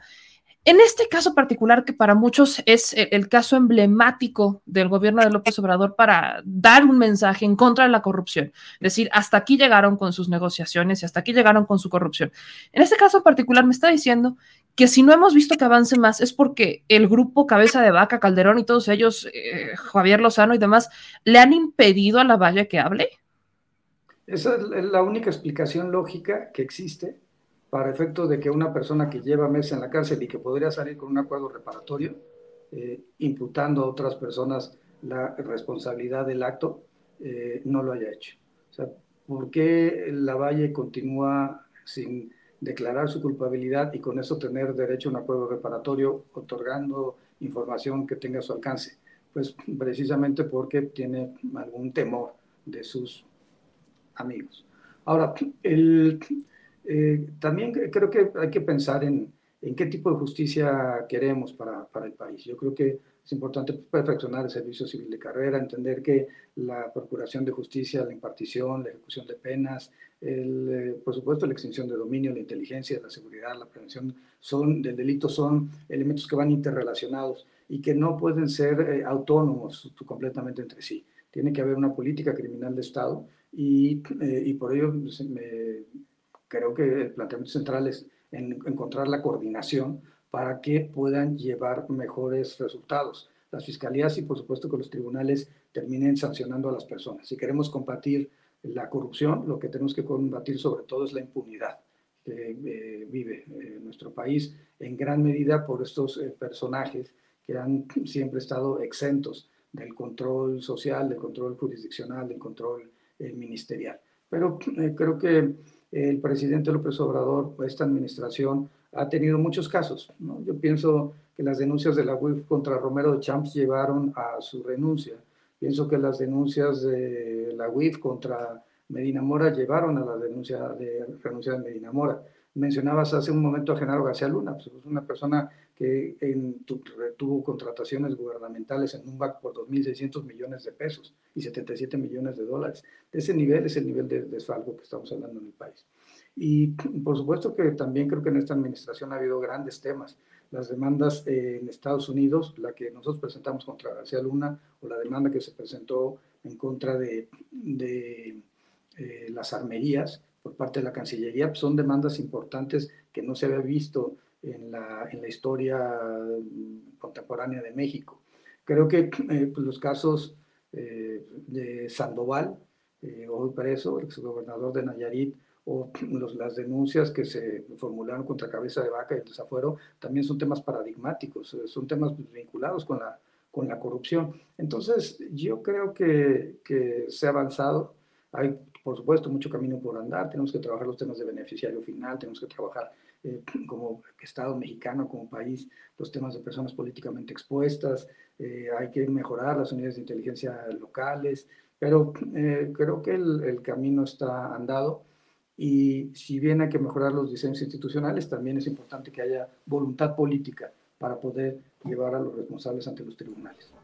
En este caso, vaya, estoy obligada a preguntarle si existe voluntad política por quien hoy está en la unidad de inteligencia financiera. Aquí la gente me pregunta si usted tiene conocimiento, quizás no, pero vaya, hay conocimiento de que Pablo Gómez haya dado continuidad a estas denuncias que se presentaron cuando usted estuvo en la unidad de inteligencia financiera esta semana, si no mal recuerdo, el presidente sacaba el tema, decía, bueno, cuando Pablo, este, cuando Santiago Nieto estaba en la unidad, llegaba y me, me entregaba los expedientes, me, había como una fluidez de información. Y hoy con Pablo Gómez hay un estilo distinto. A mucha gente eso dijo, bueno, si hay un estilo distinto, quiere decir que le dio continuidad o no le dio continuidad o qué pasó. Incluso menciona, hay que como apretar tuercas. ¿En dónde se deberían de reforzar? Reforzar estos temas para que no solamente nos quedemos con el, bueno, la unidad presentó las denuncias, porque me acaba de relatar una lista de denuncias que para muchos de nosotros decimos, bueno, y, luego, ¿cuándo vamos a ver que avancemos de la denuncia a la detención, al proceso y demás? ¿De quién es esta responsabilidad, doctor? Bueno, yo creo que, pero hay muchos casos, ¿no? Pienso en Rosario eh, Robles, pienso en Juan Collado, digamos, la, tanto la unidad como la fiscalía trabajaron conjuntamente eh, de la mano durante pues, el tiempo que a mí me tocó estar, eh, a, pesar de las diferencias que existían entre el fiscal y yo. Pero yo creo que, eh, como ha dicho el presidente, eh, Pablo Gómez tiene un estilo distinto eh, y creo que pues, hay que aceptar el estilo de cada quien. Yo en lo particular, también por salud, este, creo que disfruté mucho, le agradezco mucho al presidente esta oportunidad que tuve de estar tres años a su lado, fue una experiencia maravillosa en mi vida pero también se cierran ciclos y, la UIF se, se, cerró como se cerró FEPADE y nunca estaré pensando en regresar a FEPADE o como se cerró haber sido magistrado electoral regional también es algo que ya pasó y siempre hay que ver hacia, hacia adelante. Entonces, yo no puedo cuestionar en lo absoluto, sino debo de, al contrario, eh, colaborar en lo que Pablo Gómez eh, considere que yo lo, lo puedo eh, ayudar y, bueno, respetar siempre sus decisiones porque él tendrá en este momento la claridad mayor, el termómetro político, el termómetro jurídico de qué es lo que se tiene que hacer frente a los casos que a él le tocan, le tocan encarar.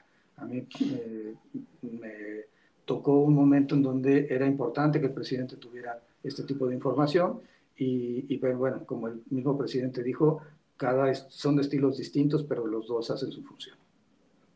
Doctor, este, lo escucho satisfecho con su trabajo y que ya se cierran ciclos y demás. Pablo Gómez le ha pedido hasta este momento, ha hablado para solicitarle alguna información, para colaborar, para, no sé, vaya, la, unidad es muy técnica. Entonces, Pablo Gómez hasta el momento lo, ha buscado. No, pero, pero, a ver, Pablo tiene un equipo extraordinario. Yo conozco desde la maestría, segundo a bordo, fue compañero bien en la maestría, lo conozco perfectamente, es un gran amigo. Eh, muchas personas de mi equipo se, eh, quedaron colaborando eh, porque además ven por la institución más que por las personas. Y creo que y la labor técnica, pues es la labor que tienen que desarrollar las personas que, matemáticos, actuarios, eh, financieros, economistas, no hacen una valoración de carácter eh, político. incluso las abogadas y los abogados no hacen valoración política, hacen valoración jurídica sobre la constitucionalidad o no, constitucionalidad de los actos. Y, ya pues, las decisiones políticas le tocan al, titular. Eh, y por, por, supuesto, en un Estado eh, con un sistema presidencial como el de nosotros, que así está diseñada nuestra constitución, pues yo tenía que informarle al presidente de todo y él finalmente tomaba las, las decisiones. Eh, y creo que pues, finalmente eso es, eso es sano. Nosotros copiamos el modelo federalista y el modelo presidencialista de la constitución norteamericana y pues hemos transitado por nuestra historia constitucional así y creo que pues, es un, es un, ha sido un buen ejercicio. Doctor, eh, leo aquí entre los comentarios y justo quiero rescatar lo que dijo. El, modelo presidencialista incluso hablaba de la transparencia es el presidente, que yo se lo sacaba hace un minuto. Cuando le sacan esta conversación de WhatsApp y, le sacan el, comentario de eh, es que se llegue instrucciones, la respuesta que usted daba, bueno, es sí, la, la, la instrucción era, vaya, combatir la corrupción. Eso fue algo con lo que usted trabajó toda eh, todo este periodo de la Unidad de Inteligencia Financiera, ¿esa fue la instrucción del presidente o hubo otra? Siempre, no, siempre. En todos los casos yo le llevaba los asuntos y él me decía, eh, presenta las denuncias, llévalo a la fiscalía. Digo, si hay un asunto de defraudación fiscal, a la Procuraduría Fiscal, al SAT, eh, pero siempre era que se le dé a las, a las instancias competentes. La información que teníamos de eh, sobre movimientos financieros de los cárteles, por ejemplo, pues era entregada al, CNI, a la SEDENA, a la CEMAR, eh, a, la Secretaría de Seguridad y Protección Ciudadana, a la Guardia Nacional, y siempre se trabajaba en coordinación. Eh, pero la posición del presidente era muy clara, era no vamos a hacer tapadera de nadie, lo que esté, que se presenten las denuncias. En ningún momento el presidente le dijo, no, espérate aquí, frénate, jamás. No, la, su instrucción era vamos a la vamos hasta las últimas consecuencias. Doctor, cuando hablamos de futuro, ya para, para cerrar, le, agradecerle mucho este tiempo que nos está concediendo de, su viernes eh, por la noche, un poco desvelado también y con fallas técnicas de las buenas, digo yo. Preguntarle qué hay para el futuro para Santiago Nieto. Vaya, si usted se pusiera a ver todos los comentarios que hay aquí, la gente dice que regrese a la 4T porque se fue Santiago Nieto, lo necesitamos, porque, y vaya, eh, quizás el comentario que más se repite es Santiago Nieto para fiscal. ¿Qué hay para Santiago Nieto en el futuro? Bueno, yo estoy, en este momento estoy feliz con mi presente, estoy dedicando a la, academia, estoy viendo eh, una consultoría para trabajar con los gobiernos de, Morena, estoy feliz en mi vida personal, eh, mis hijas bien, eh, la vida con mi esposa es maravillosa, y creo que es una de las cosas que a Gil le molestan. Y, y el otro tema es, mm, a futuro, eh, pues por supuesto, seguir trabajando con la 4T. Yo, no, yo nunca me fui. Eh, yo pensé que era conveniente que yo renunciara para evitar un desgaste innecesario al gobierno por algo que se había un, efecto colateral de un acto de unos invitados a nuestra boda. Pero, pero más allá de ello, pues la, creo que la conciencia ideológica es lo, lo, fundamental. Yo sí creo que en un país de 60 millones de pobres era necesario, indispensable tener políticas de asistencia social. También creo que esto ha servido para no eh, pauperizar, sobre todo en la época, de todos los apoyos, los programas sociales han servido para no pauperizar en la época de pandemia a, los, las clases sociales menos favorecidas en México, pero también creo, y bueno, pues he acompañado a Marcelo Ebrard en varios eventos, eh, que eh, hay que mantener las políticas eh, sociales del presidente y también pensar en mecanismos de un enfoque global que permitan atraer mejores inversiones extranjeras a nuestro país y creo que vamos en buen camino. Creo que estamos en el lado correcto de la historia. La, Latinoamérica de 2018 a la fecha se ha turnado a la izquierda hay, y creo que Brasil Colombia fue el último caso, Brasil será el siguiente, y creo que tenemos que estar pensando en eso, en cómo construimos una sociedad que sea más igualitaria, es decir, que siempre va a haber desigualdades sociales, pero que pueda hacer ser menos eh, fuertes esas desigualdades sociales, y por otro lado, que sean las personas libres de decidir lo que ellas y ellos piensan. Y creo que esa es la base de lo que tiene que ser una izquierda contemporánea. Aquí la, audiencia nos pregunta si no fue apresurada su renuncia o la decisión de su, renuncia a la unidad. Bueno, se cierran ciclos y, se toman decisiones y se asumen las consecuencias de esas decisiones. La fiscalía, doctor, yo, mire, yo soy insistente en eso. La gente dice Santiago Nieto para fiscal. ¿Cómo quedó primero su relación con el fiscal? Bueno, nunca, nunca tuvimos una buena relación, pero tampoco es un tema que yo tengo respeto por el fiscal y creo que eso es lo más importante. Creo que lo que necesitamos en Procuración de Justicia, en impartición de justicia, es que a las cabezas les vaya bien para que al sistema le vaya bien en su conjunto. Generalmente cuando a las cabezas no les está yendo bien es porque algo no está funcionando hacia abajo y creo que necesitamos que les, que les vaya bien. Al presidente de la Suprema Corte, al fiscal este, este general de la República, por, por supuesto. Si alguna vez se diera la oportunidad de fiscalía, no sé, ahora o en un futuro, diría, ¿qué diría?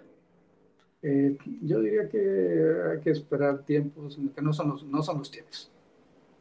Doctor Santiago Nieto, yo le agradezco mucho que nos diera algunos minutos de su viernes y de nueva cuenta, bueno, estamos al habla, espero que sea la primera de muchas, porque vaya, me puedo imaginar que van a insistir, van a insistir bastante eh, para proteger sus intereses, sobre todo los de ciertos personajes en Tamaulipas. Entonces, doctor, estamos muy pendientes de su trabajo, de su presente y veamos qué pasa en algún futuro.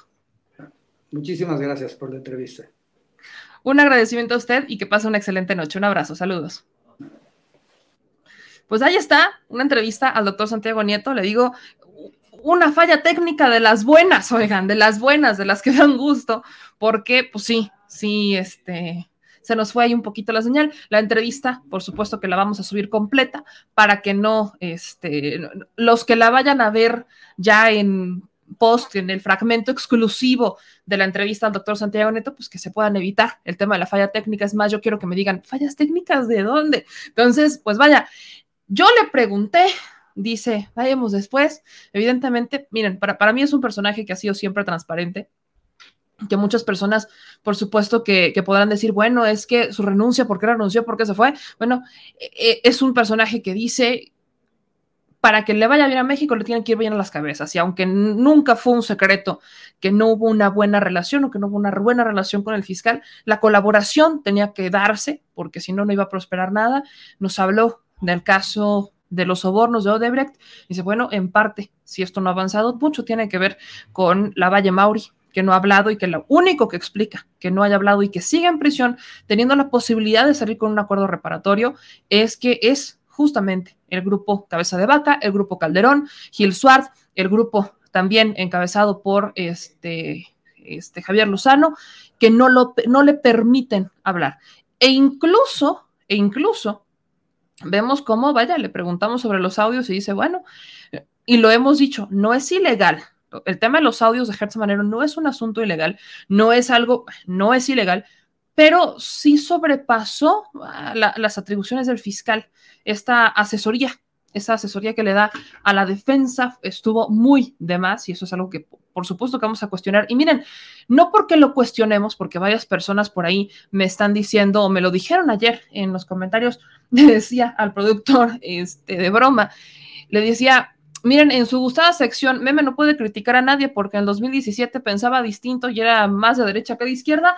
Venimos con un nuevo episodio y es hoy no puede criticar a Hertz Manero. Miren, yo tampoco he negado de dónde vengo. Mm, evidentemente no les iba a relatar todos mis tweets porque ni siquiera yo me acordaba, pero no por eso quiere decir que no puedo cuestionar al fiscal, ¿verdad? Porque muchos de nosotros lo, lo, cuestionamos, así como hay muchos que lo defienden. Y cuando cuestionamos al fiscal, por ahí también me decían, es que es una animadversión. No, no, no, no, espérense, aguanten, aguántenme. Nada tiene que ver con un asunto personal hacia el fiscal. Yo no conozco al señor e indudablemente el hecho de que el presidente López Obrador lo considera para una terna es por algo, me queda claro, es por algo. Pero no por eso quiere decir que como ciudadanos no tengamos el derecho a cuestionar, porque claro que lo tenemos, claro que tenemos el derecho a cuestionar a un fiscal al cual no hemos visto avance en muchas cosas. Ahora, hay personas aquí que decían, bueno, es que con Santiago Nieto tampoco vimos como mucho avance en las denuncias que presentó. Bueno, claro, pero también había muchas cosas que no dependían de él. Ahora, Tampoco y pensemos que en tres años Santiago Nieto iba a poder denunciar a todos los de las redes de corrupción en el poder político y poder criminal, porque iba a estar bastante complicado. Y digo, quise centrarme exclusivamente en los temas que actualmente están en este momento, porque híjole, si yo nos, si, si nos sentáramos a platicar con Santiago Nieto para largo, es el tema de las armas, que él lo mencionaba. El tema de las armas en donde este, él estuvo detrás también de esta denuncia que presenta Marcelo Ebrard. El tema de trata. Si alguien ha seguido muy de cerca y ha presentado denuncias en contra de redes de trata, es el propio Santiago Nieto desde la Unidad de Inteligencia Financiera. Y así se han dado, así se han dado varias, varias cosas. Entonces, miren, creo que vamos en el camino correcto. Por aquí, este, Carolina me, decía, Meme, eres una derecha. No, la neta es que estoy bien chueca. No, la neta es que estoy bien chueca, ¿no? Por eso estamos como estamos, por estar chuecos. Pero eh, sí me, vaya, yo no lo he negado, yo no lo he negado. Yo trabajé en partidos políticos de derecha, claro que sí, yo lo dije, ya está. Ya les, ya les rescaté el video para que no digan que no. Está en una lista de reproducción que van a encontrar en el canal. Nunca lo he negado. Y miren cómo agradezco hoy tener la oportunidad de abrir los ojos y de ayudar a otras personas a abrirlos. Me siento como en esta especie de rehabilitación, como de estas madrinas de los doble A. Así me siento, oigan. Y qué bonito que lo pueda decir en esta Chile Plática. ¿Por qué Chile Plática de viernes? Entonces, es literalmente una forma de ayudarle a otras personas a abrir los ojos. A ver, por ejemplo, lo que nos decía el doctor Santiago Nieto de las denuncias que se presentaron. Le pregunté si el presidente Andrés Manuel López Obrador en algún momento le había dicho que no, que se esperara, que mejor no lo denunciara, que mejor aguantara.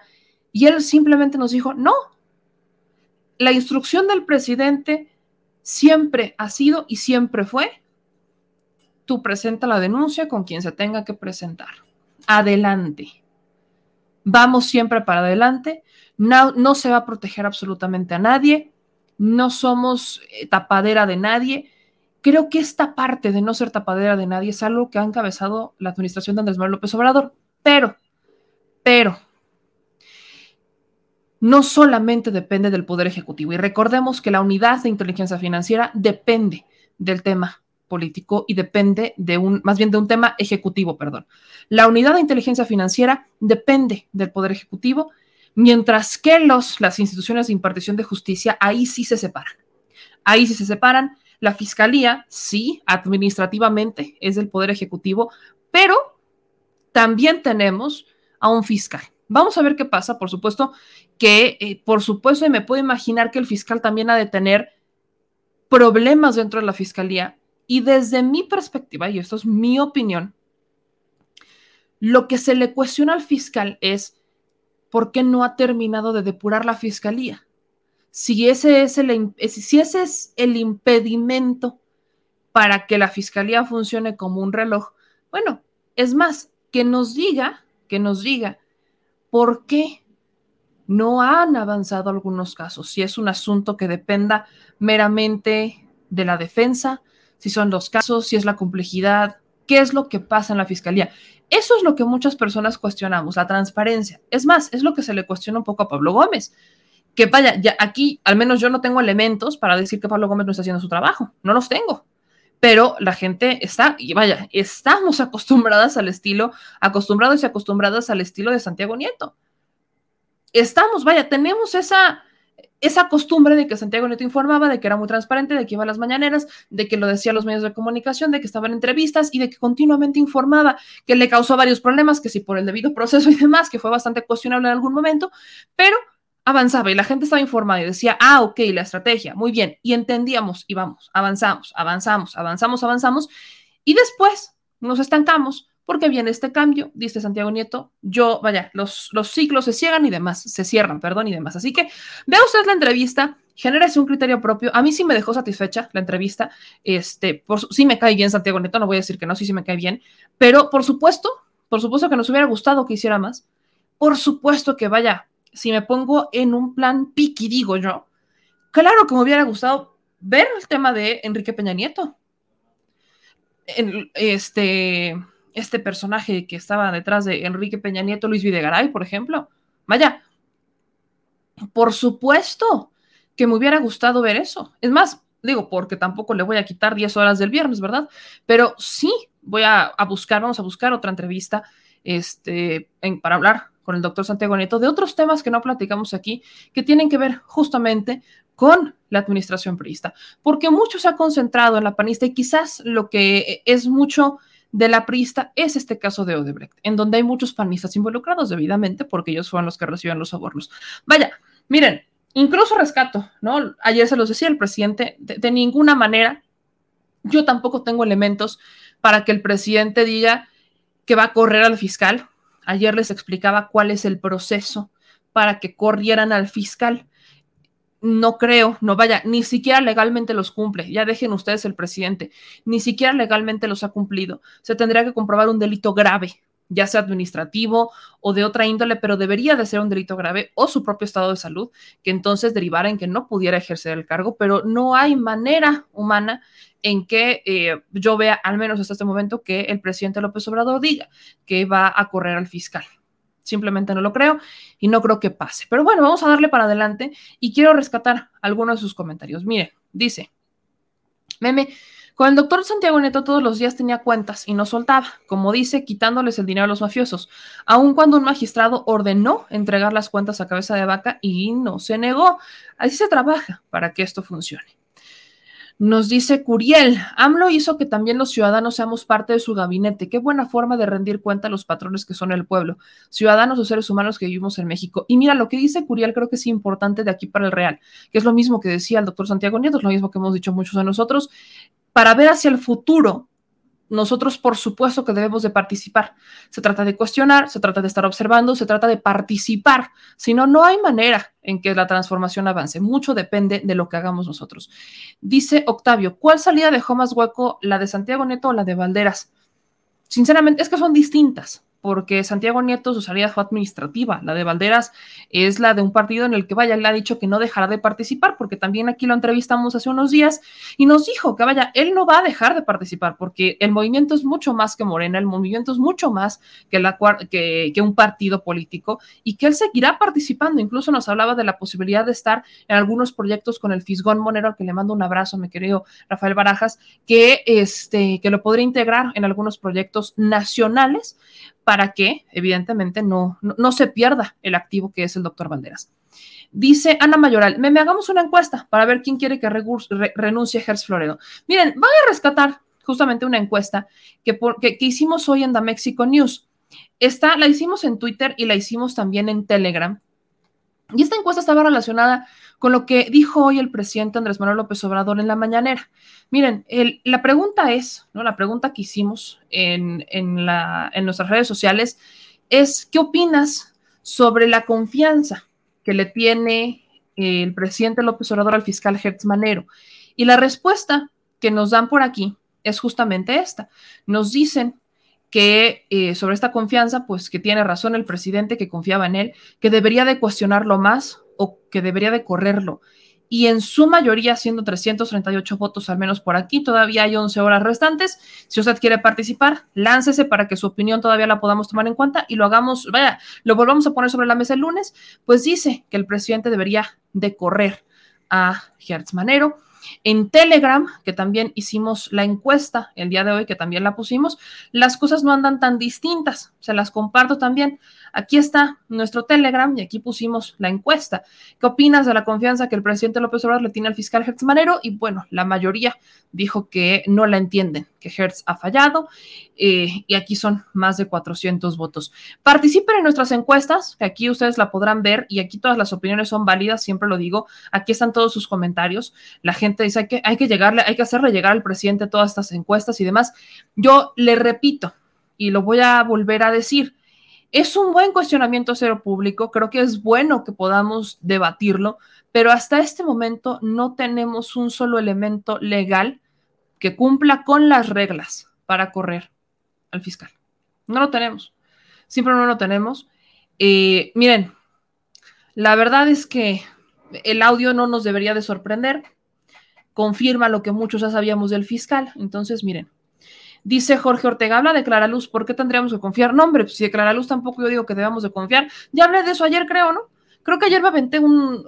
sí fue ayer o fue antier que hablé de Clara Luz. Creo que fue ayer en la mañana que hablé de Clara Luz, donde justamente pues yo les, les decía que había, quizás hay razones para que Clara Luz esté dentro del secretario ejecutivo, es la primera mujer en tomar el cargo, pero no así como que uno diga, híjole, confío mucho en ella, la neta no.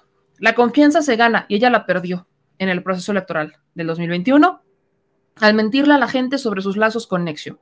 Porque, miren, perfectamente la señora pudo haberlo reconocido y lo, pudo. Miren, uno cuando está en la política sabe que se lo van a sacar. ¿Para qué mentir, oigan? ¿Para qué mentir? Gracias, Ezequiel, fue ayer en la mañana. ¿Para qué mentir? No, se, no mientan en esto, en la política y más en esos tiempos donde muchos tienen acceso a redes sociales. No mientan, no mentir no mentir, favor de no mentir, porque se los vamos a sacar. Y en el caso de Clara Luz, bueno, evidentemente sí, se le, se le, se le supo, fue bastante incongruente lo que dijo y es bastante triste, es bastante triste. Oigan, noticias breves antes de irnos, porque nos vamos a migrar, vámonos a lanzarnos a este programa de Entre Cheiros y Fis con, con mi querido César Gutiérrez Pirogo y mi querido Ramiro Padilla. Láncense, vayan preparándose porque ya vamos a terminar por aquí y nos vamos a mover para allá. Temas importantes. Estados Unidos, lamentablemente, hay una buena y una mala en Estados Unidos. La buena es que Estados Unidos aprobó como delito eh, federal el tráfico de armas, algo que evidentemente Marcelo Ebrard celebró. Evidentemente, Marcelo Ebrard lo celebró con bombo y platillo. Una muy buena noticia para compartir, dice el canciller.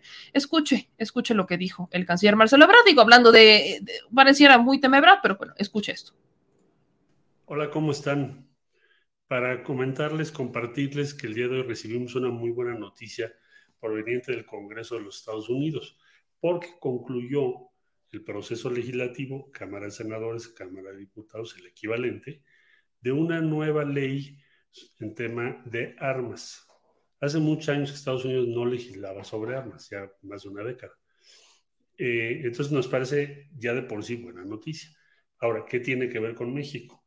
Bueno, que establece como un delito federal en los Estados Unidos el tráfico ilícito de armas hacia otro país, en este caso hacia México, que es el tráfico más grande, pues tenemos 3.000 kilómetros de frontera. Entonces, esto significa que a partir de la entrada en vigor de esta ley que aprobaron, se va a poder fincar este delito a aquellas personas o empresas que participen de cualquier forma en el tráfico ilícito, como ya lo señalé, hacia nuestro país. Eso nos va a ayudar muchísimo para reducir el tráfico ilícito de armas a nuestro país, que hoy en día es enorme. Y también nos va a favorecer en el argumento que presentamos ante la Corte en Massachusetts en contra de quienes fabrican armas y son negligentes y provocan que muchas de estas armas terminen en manos de la delincuencia. Entonces lo vemos como una medida muy positiva, muy favorable a México y por supuesto las quería yo compartir porque nos va a ayudar a reducir la violencia en nuestro país. A menor disponibilidad de armas, vamos a tener también menor violencia. Es una buena noticia. Que pasen buen fin de semana.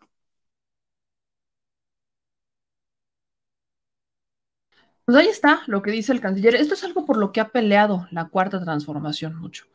Es esta lucha por erradicar el tráfico de armas que le ha hecho tanto daño a México. Fue el primer país que se atrevió en su historia a presentar una denuncia en contra de empresas armamentistas que eh, se han lavado las manos épicamente diciendo, bueno, pues es que si agarran mis armas, pues, yo, yo qué voy a saber, yo qué voy a saber. Y el argumento legal que utilizó el canciller Marcelo Ebrard, que presentó en la mañanera, fue un argumento de que no es cierto, ustedes empresas están haciendo eh, armas en particular para los criminales, no se laven las manos. Este ha sido un dimes y diretes entre México y Estados Unidos, porque el presidente Joe Biden aparentemente está respaldando un tema y no ya después de lo que informa el canciller no diré aparentemente, porque justo lo que hoy ocurrió en Estados Unidos fue que por primera vez en muchos años legislan en armas, no todavía en cuanto al control de armas, porque vaya, ese es un tema que tanto requiere Estados Unidos, pero sí en cuanto a considerar el tráfico de armas como un delito grave, lo cual ya podría procesarse y entonces ya se podrían imputar varios delitos a traficantes de armas, algo que ha sido uno de los negocios más grandes de Estados Unidos. Vamos a ver eso cómo funciona, porque tampoco lo veo como que vaya a funcionar de la noche a la mañana, sobre todo cuando muchas de estas empresas son las que ponen a los políticos que están decidiendo esto. Digo, y no solo políticos, ¿eh? diría yo hasta ministros, hasta el Poder Judicial estas famosas industrias, estas famosas cámaras de armas, la Asociación del Rifle y demás, son, son multimillonarias, multitrillonarias, putrimillonarias, mejor dicho, y mueven dinero no solamente en Estados Unidos, sino en todo el mundo, son las que están detrás del financiamiento de las guerras, hay Estados Unidos, por eso se vincula mucho a Estados Unidos el financiamiento de guerras, no, no, solamente en donde les conviene, sino también en países de África, en América Latina, golpes de Estado, ellos han estado detrás de mucho de esto no son los únicos responsables, también otros países en Europa, pero es esa teoría, ¿no? Esta ideología colonizadora de sí, mátense y entonces yo soy el héroe y mi recompensa es quedarme con tus recursos naturales. Porque así es como funciona Estados Unidos, ¿eh? No, no lo hace de a gratis, no es el gran héroe, no es el rey de la historia, no es el papá de todo el mundo, no. Estados Unidos, cada que se mete en algún país e inicia una guerra es porque tiene un interés. Vemos el caso con Rusia, ¿no? No era un pleito por, ay, Ucrania, ven, yo te voy a. Es que este es un muy malo contigo, ¿eh? O sea, Rusia es un pésimo vecino, O sea, tú mejor deberías de unirte con nosotros. ¿Por qué no te metes aquí a, vaya, que hay una organización bien bonita para ti, que te va a encantar? Ya sabrá usted. Entonces, Ucrania, sí, sí, Estados Unidos, como tú digas, gustes y mandes, no pasa nada. Y entonces, ¿qué ocurrió? Estados Unidos logró sancionar a Rusia le logró imponer sanciones para que dejara de funcionar un ducto de gas, uno de los principales intereses económicos que en este momento tiene Estados Unidos. Díganme, cuéntenme una de vaqueros. Ese es el problema con Estados Unidos, que es un país, sí, de muchas libertades, sí, de, de mucha oportunidad laboral, pero también es un país de mucha desigualdad. Y es un país que ha estado detrás de muchas guerras, muchas, muchas guerras, desde la forma frontal hasta la suavecita aquí, muy por abajito de la mano. Y tristemente, ¿no? Y lo digo tristemente, Estados Unidos también hoy aprobó otra iniciativa, un retroceso de 150 años aproximadamente, donde el Tribunal Supremo derogó el derecho al aborto en Estados Unidos, un derecho que vaya, ya llevaba sí 50 años aproximadamente, pero fue una lucha de muchos años en Estados Unidos. Ya hay algunos países, estados, perdón, en Estados Unidos que lo están prohibiendo definitivamente, otros parcialmente. Joe Biden habló sobre el tema, dijo que era un día triste para el país, dijo que la salud y la vida de las mujeres ahora están en peligro. Y mire, yo aquí, como cada que hablamos del aborto, lo quiero aclarar. Esto no va a impedir que las mujeres dejen de abortar. Déjenme, se los dejo todavía claro. Claro que habrá algunas que lo hagan por un descuido. Por supuesto que habrá algunas. Así como también habrá otras mujeres que lo harán por que fueron violadas, incluso hasta por sus propios maridos. Eh, porque, vaya, hay 1500 razones por la cual una mujer podría haber quedado embarazada sin quererlo. Y que no es una obligación el que lo tengan si que lo quieran después, ¿qué va a pasar con esos niños? Volten a ver, aquí nos quejamos mucho del DIF, yo me quejo del DIF. En Estados Unidos, servicios infantiles no es tan diferente. ¿eh? No, no, es tan diferente, no es la gran cosa, no es la octava maravilla. Tiene muchas fallas. Han también muerto niños, ha volteado la cara cuando se trata sobre todo de niños en situaciones vulnerables, cuando tienen que intervenir, no intervienen. Entonces, no, en cuanto a servicios infantiles, México y Estados Unidos tienen muchas similitudes, sobre todo en las deficiencias del sistema. ¿Qué va a pasar? Digo, no porque esta ley se haya implementado, quiere decir que las mujeres van a dejar de, de abortar, ¿eh? Simplemente quiere decir que lo van a hacer de forma, de forma clandestina que incluso van a viajar a otros estados para hacerlo o incluso a otros países para hacerlo. Miren, son muchas cosas cada que hablamos del aborto y creo que deberíamos de hacer un programa especial, sobre todo porque yo sé que tenemos una audiencia ávida de conocer esta información. Algunos enchilan, algunos por supuesto que no la respaldan y están en todo su derecho, pero no porque unos tengan un derecho quiere decir que otras personas no lo van a tener cuando lo que estamos buscando son países de libertades plenas y absolutas. Y por último, quiero hacer algunas precisiones, eh, precisiones como la del caso de ayer, eh, el caso en donde teníamos a este asesinato. Usted, vaya. Aquí hay, aquí hay una controversia que para mí, para mí no es la noticia, ni siquiera es el tema, ¿ok? Para mí ni es la noticia ni es el tema. Pero el día de ayer vimos y supimos de la noticia del asesinato de la cantante, una cantante, Malaida, una cantante regional mexicana que estaba, tenía varios años de carrera. Algunas personas dicen que sí tenía 22 años, otros, otros ya dicen que no, que ya tenía 40 años. Pero aquí el tema no es la edad. Y eso es lo que quiero dejar claro. El tema no es la edad.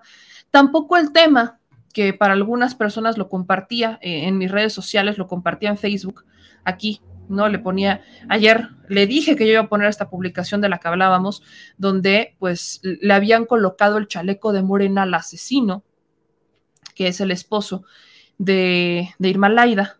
Ella, él es el que, que la asesina, que intentó sobornar a los policías para que no lo detuvieran y demás. Eh, yo ponía esta publicación, yo dije textualmente, asesinan a una mujer en un restaurante de la Ciudad de México y a una persona se le ocurre la brillante idea de hacer un muy mal Photoshop para hacerlo político. Gente, aprendan a respetar y de paso no a, no caer en mentiras y menos como esta.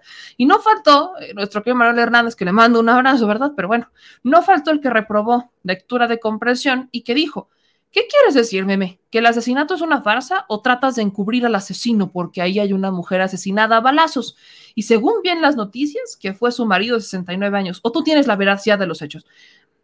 Hay que, nos hace falta mucho leer, oigan, nos hace falta mucho leer, pero también nos hace falta mucho respetar, porque como les decía, confirmábamos, y lo ponía en un tuit previo, confirmábamos lo que ayer el señor productor estaba viendo, la forma de confirmar para no tropezarnos, que efectivamente el personaje que fue detenido, el asesino, el señor, el esposo de Irma Laida, eh, resulta ser como asesor legal de Onésimo Cepeda cuando ni siquiera era abogado, que por eso traía una investigación por usurpación este, de funciones, cuando no es abogado no tiene el título, pero el representante de Onésimo Cepeda, que ya falleció, y que también fue proveedor de servicios de la Secretaría de Seguridad en tiempos de Genaro García Luna. Entonces, un personajazo, un corruptazo, diría yo subo esta publicación y no faltó, no faltó el que dijo, no amarres navajas con tu nota de que este fulano trabajó con poderosos.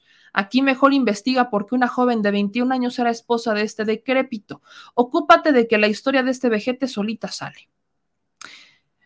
Miren, ni es, le digo, ni, ni la edad de ella es tema, si tenía 22, si tenía 42. Para mí no es la nota cuántos años tenía Irma Laida.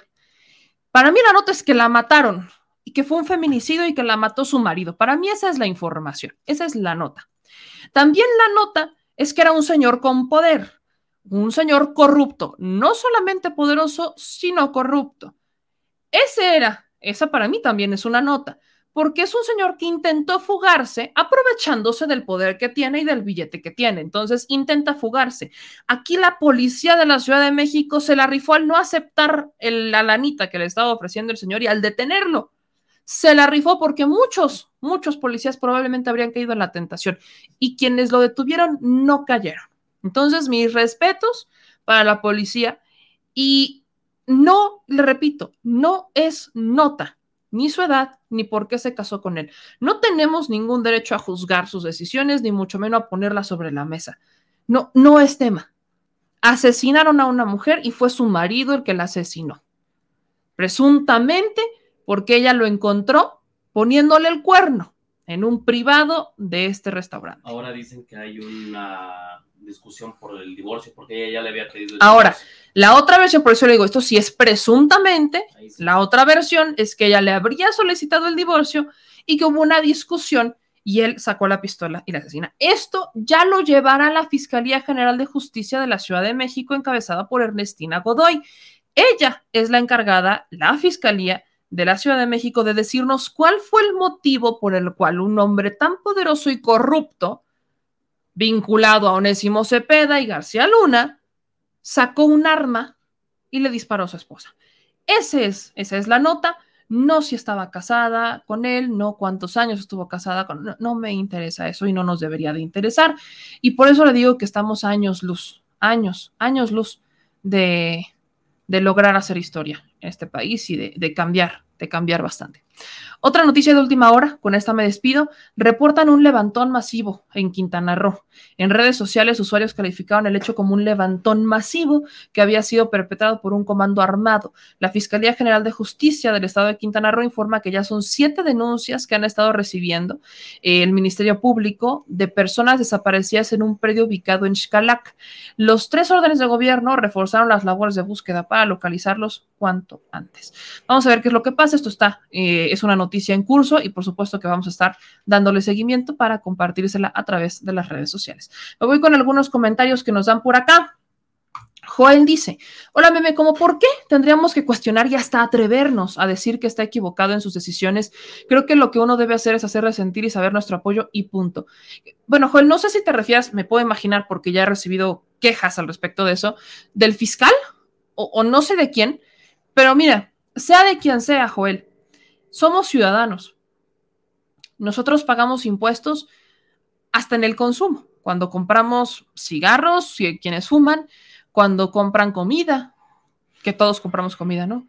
Cuando se consume en un restaurante, pagamos nuestros impuestos, ya sea de forma directa con el pago de impuestos, ya sea a través de una retención, si somos, este, vaya, si estamos empleados en algún lugar, o a través del consumo, como sea, pero pagamos impuestos. Solo por ese hecho tenemos todo el derecho de cuestionar a nuestra administración local, o sea, desde el municipio, que es en lo que yo he insistido, a los tres órdenes de gobierno, municipal, estatal y federal, al Poder Judicial, al Poder este, Legislativo, local y federal, porque de, sus, de nuestros impuestos ellos comen, ellos trabajan. Nosotros los votamos a través de un sistema electoral, de una representación, ellos nos representan. La participación ciudadana, y esta es la cereza del pastel, es algo que hemos olvidado. ¿Por qué? No, no olvidado, sino que nos cansamos de que no nos hicieran caso. Y por primera vez en la historia, desde hace muchos años, vemos que tenemos una administración que no solamente nos hace caso, sino que nos escucha, sino que nos toma en cuenta, que se informa a través de las redes sociales. Por eso es que debemos cuestionar, porque esta, esta es la apertura que queríamos como ciudadanos y que debemos de tener hacia el futuro, porque esta es la oportunidad de empoderarnos. Cuestionar es nuestra herramienta, Joel. Ahora, hay distintas formas de cuestionar. Hay que hacerlo, desde mi perspectiva, siempre con respeto y con una crítica constructiva, con miras a mejorar. No como la oposición que dice, y tu mamá también. No, eso no es un cuestionamiento, eso no tiene nada que ver. Tampoco vamos a cuestionar la vida personal de nadie, no. Hay que cuestionar bajo legalidad, bajo hechos, vaya, hay que cuestionar porque es nuestro derecho. Y por último, Joel, es el legado más grande que nos va a dejar Andrés Manuel López Obrador cuando se vaya. El poder del pueblo. El poder lo tenemos los ciudadanos, como por qué no lo vamos a ejercer, te preguntaría. Nos preguntan aquí en otros comentarios, dice Costeño de Oaxaca y nos manda 10 dólares super chat. Dígale al doctor Santiago por qué no se ha postulado para fiscal para que haya justicia en México, porque el fiscal que hay ahora mismo no se ven los resultados y queremos ver resultados ya, gracias. Bueno, ya lo, ya lo respondimos hace un momento, él ya lo respondió. Eh, dice Daniel, pregunta al doctor Santiago Nieto si sabe todo eso, por qué la fiscalía no ha actuado, por qué no se ha dado la orden de aprehensión de Anaya. También ya lo respondió el doctor Santiago Nieto. Y por último, le agradezco a Marino Vallejo que nos mande 100 dólares super chat. Mire, En tiempos tan complicados en donde cuando uno va a una farmacia le dan el cuentón de la farmacia y lo único que quiere es regresar las medicinas y aguantarse, se lo agradezco infinitamente a Marino Vallejo y a todos los que me han me han mandado mensajes bien bonitos, consejos también bien bonitos a través de las redes sociales. Yo siempre he sido muy transparente en cuanto incluso a mi situación de salud. Entonces, yo les mando un abrazo y les agradezco infinitamente todo el apoyo y tengan la plena confianza de que sus superchats se van a usar para hacer reportajes, porque para eso tenemos la Chile Alcancía, para hacer reportajes, para que usted nos diga a dónde nos vamos a lanzar. Y no, mi querido Héctor, no, este, ya no, no, no, les había prometido, lo tuvimos que, lo tuvimos que mover de fecha. Ya les estaría avisando cuándo vamos a lanzarnos a Monterrey, porque había personas que me lo estaban preguntando. Entonces, por justamente eh, estos temas, le vamos a tener que hacer un ajuste a las fechas de Nuevo León y les avisaré cuándo nos vayamos a lanzar a Monterrey para, vaya, tengan la plena seguridad de que voy a ir. Eh. O sea, vaya. De que vamos, vamos. Espérense, o sea, yo nada más no, yo no, yo no aviso en balde, yo voy. Solo que hay ciertas cositas, hay ciertas cositas que, que, evidentemente ocurrieron que no me van a permitir lanzarme para allá, pero lo vamos a cambiar de fecha y les voy a estar avisando y pendientes de la próxima semana, porque también se nos atravesó otra cosilla que yo sé que les va a gustar. Este, de ahí en fuera, yo me despido de este espacio, solamente de este, porque nos vamos a Chairos y Fifis que me van a colgar, me van a colgar del chino derecho por llegar tarde, ¿verdad? Pero miren, ellos saben, ellos saben, ellos saben, ellos saben, yo les mando un abrazo. es mi familia, es mi, mi, fiesta sigue, que el señor productor está listo también para entrar, porque ya lo amenacé. Entonces, este dice que va a entrar aunque sea en voz. Pero bueno, yo le mando un abrazo a todas y a todos ustedes que nos siguieron el día de hoy en esta Chile Plática. Acuérdense, nos vemos de nueva cuenta el lunes por la mañana en el Detrás de la Mañanera y síganos en todas las redes sociales.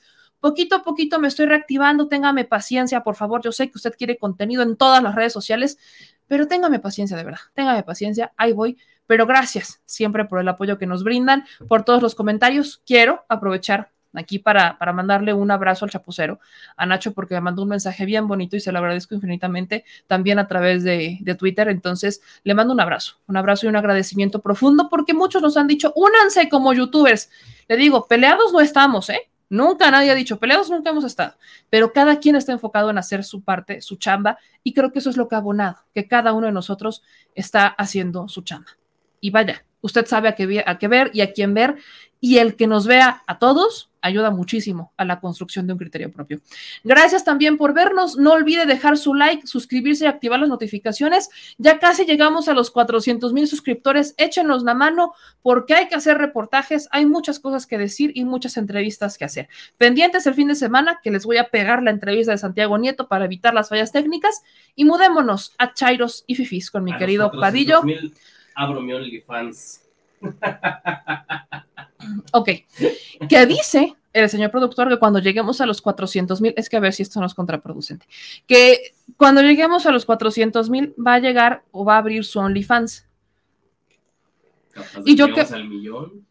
Oh, Dios, qué ¿Qué voy a hacer yo cuando lleguemos a los 400 mil? Díganme en los comentarios qué quieren que hagamos cuando lleguemos a los 400 mil. Usted pida y le será otorgado lo vamos a someter a encuesta, ¿no? Porque tampoco, tampoco, sé tampoco no, voy a cumplir todo, ¿verdad? Pero usted pida, ¿qué hacemos cuando lleguemos a los 400 mil? ¿Quieren transmisión especial? ¿Quieren pachangón, virtual, verdad? ¿O presencial? ¿Qué, quiere usted? ¿Qué diga usted? Dice Elis que, bueno, podría ser que sí. Podría ser que sí.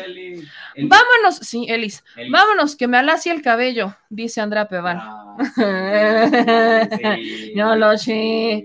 No, no, espérate, esa no, mi papá no me dio permiso. mi papá no me dio permiso. Y este, y bueno, no me dio permiso, pues ya no le puedo preguntar, ¿verdad? Pero bueno, David, OnlyFans, OnlyFans, OnlyFans.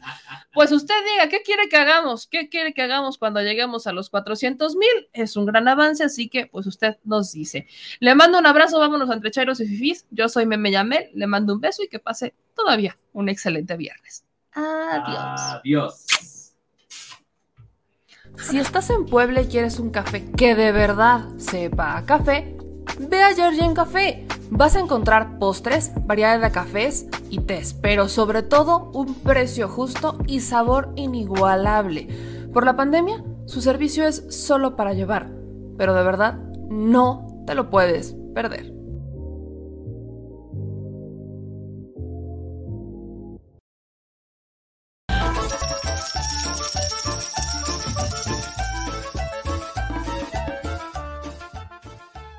Al Chile. Recuerda que una forma de apoyar nuestro proyecto e impulsarnos a generar más y mejor contenido es a través de los superchats en nuestras transmisiones en vivo. Solo tienes que dirigirte al recuadro donde escribes mensajes, darle clic al símbolo de moneda, colocar los datos de tu tarjeta bancaria, el monto a donar y de forma inmediata se verá reflejado en un recuadro de color con el mensaje de tu preferencia. Otra manera, por si no nos alcanzas a ver en vivo, es ir a la descripción de nuestro video de YouTube, darle clic a la liga de PayPal y repetir el proceso como en los superchats. Ese recurso llegará directo a nuestra cuenta bancaria. En Facebook también puedes apoyarnos de forma mensual. En el inicio de nuestra página encontrarás el botón Quiero colaborar. Ahí podrás adquirir una membresía que nos impulsará a seguir combatiendo la infodemia desde esta plataforma. Y si eres de los que no confía en la tecnología, puedes hacer un depósito o transferencia a nuestro número de tarjeta Banamex, desde cualquier establecimiento, banco y hasta tu aplicación móvil. Anótalo. El número es 4766-8415-9203-0897. Recuerda, esto es completamente voluntario y es una forma de apoyar e involucrarte más con este proyecto independiente. Hazlo tuyo y comparte.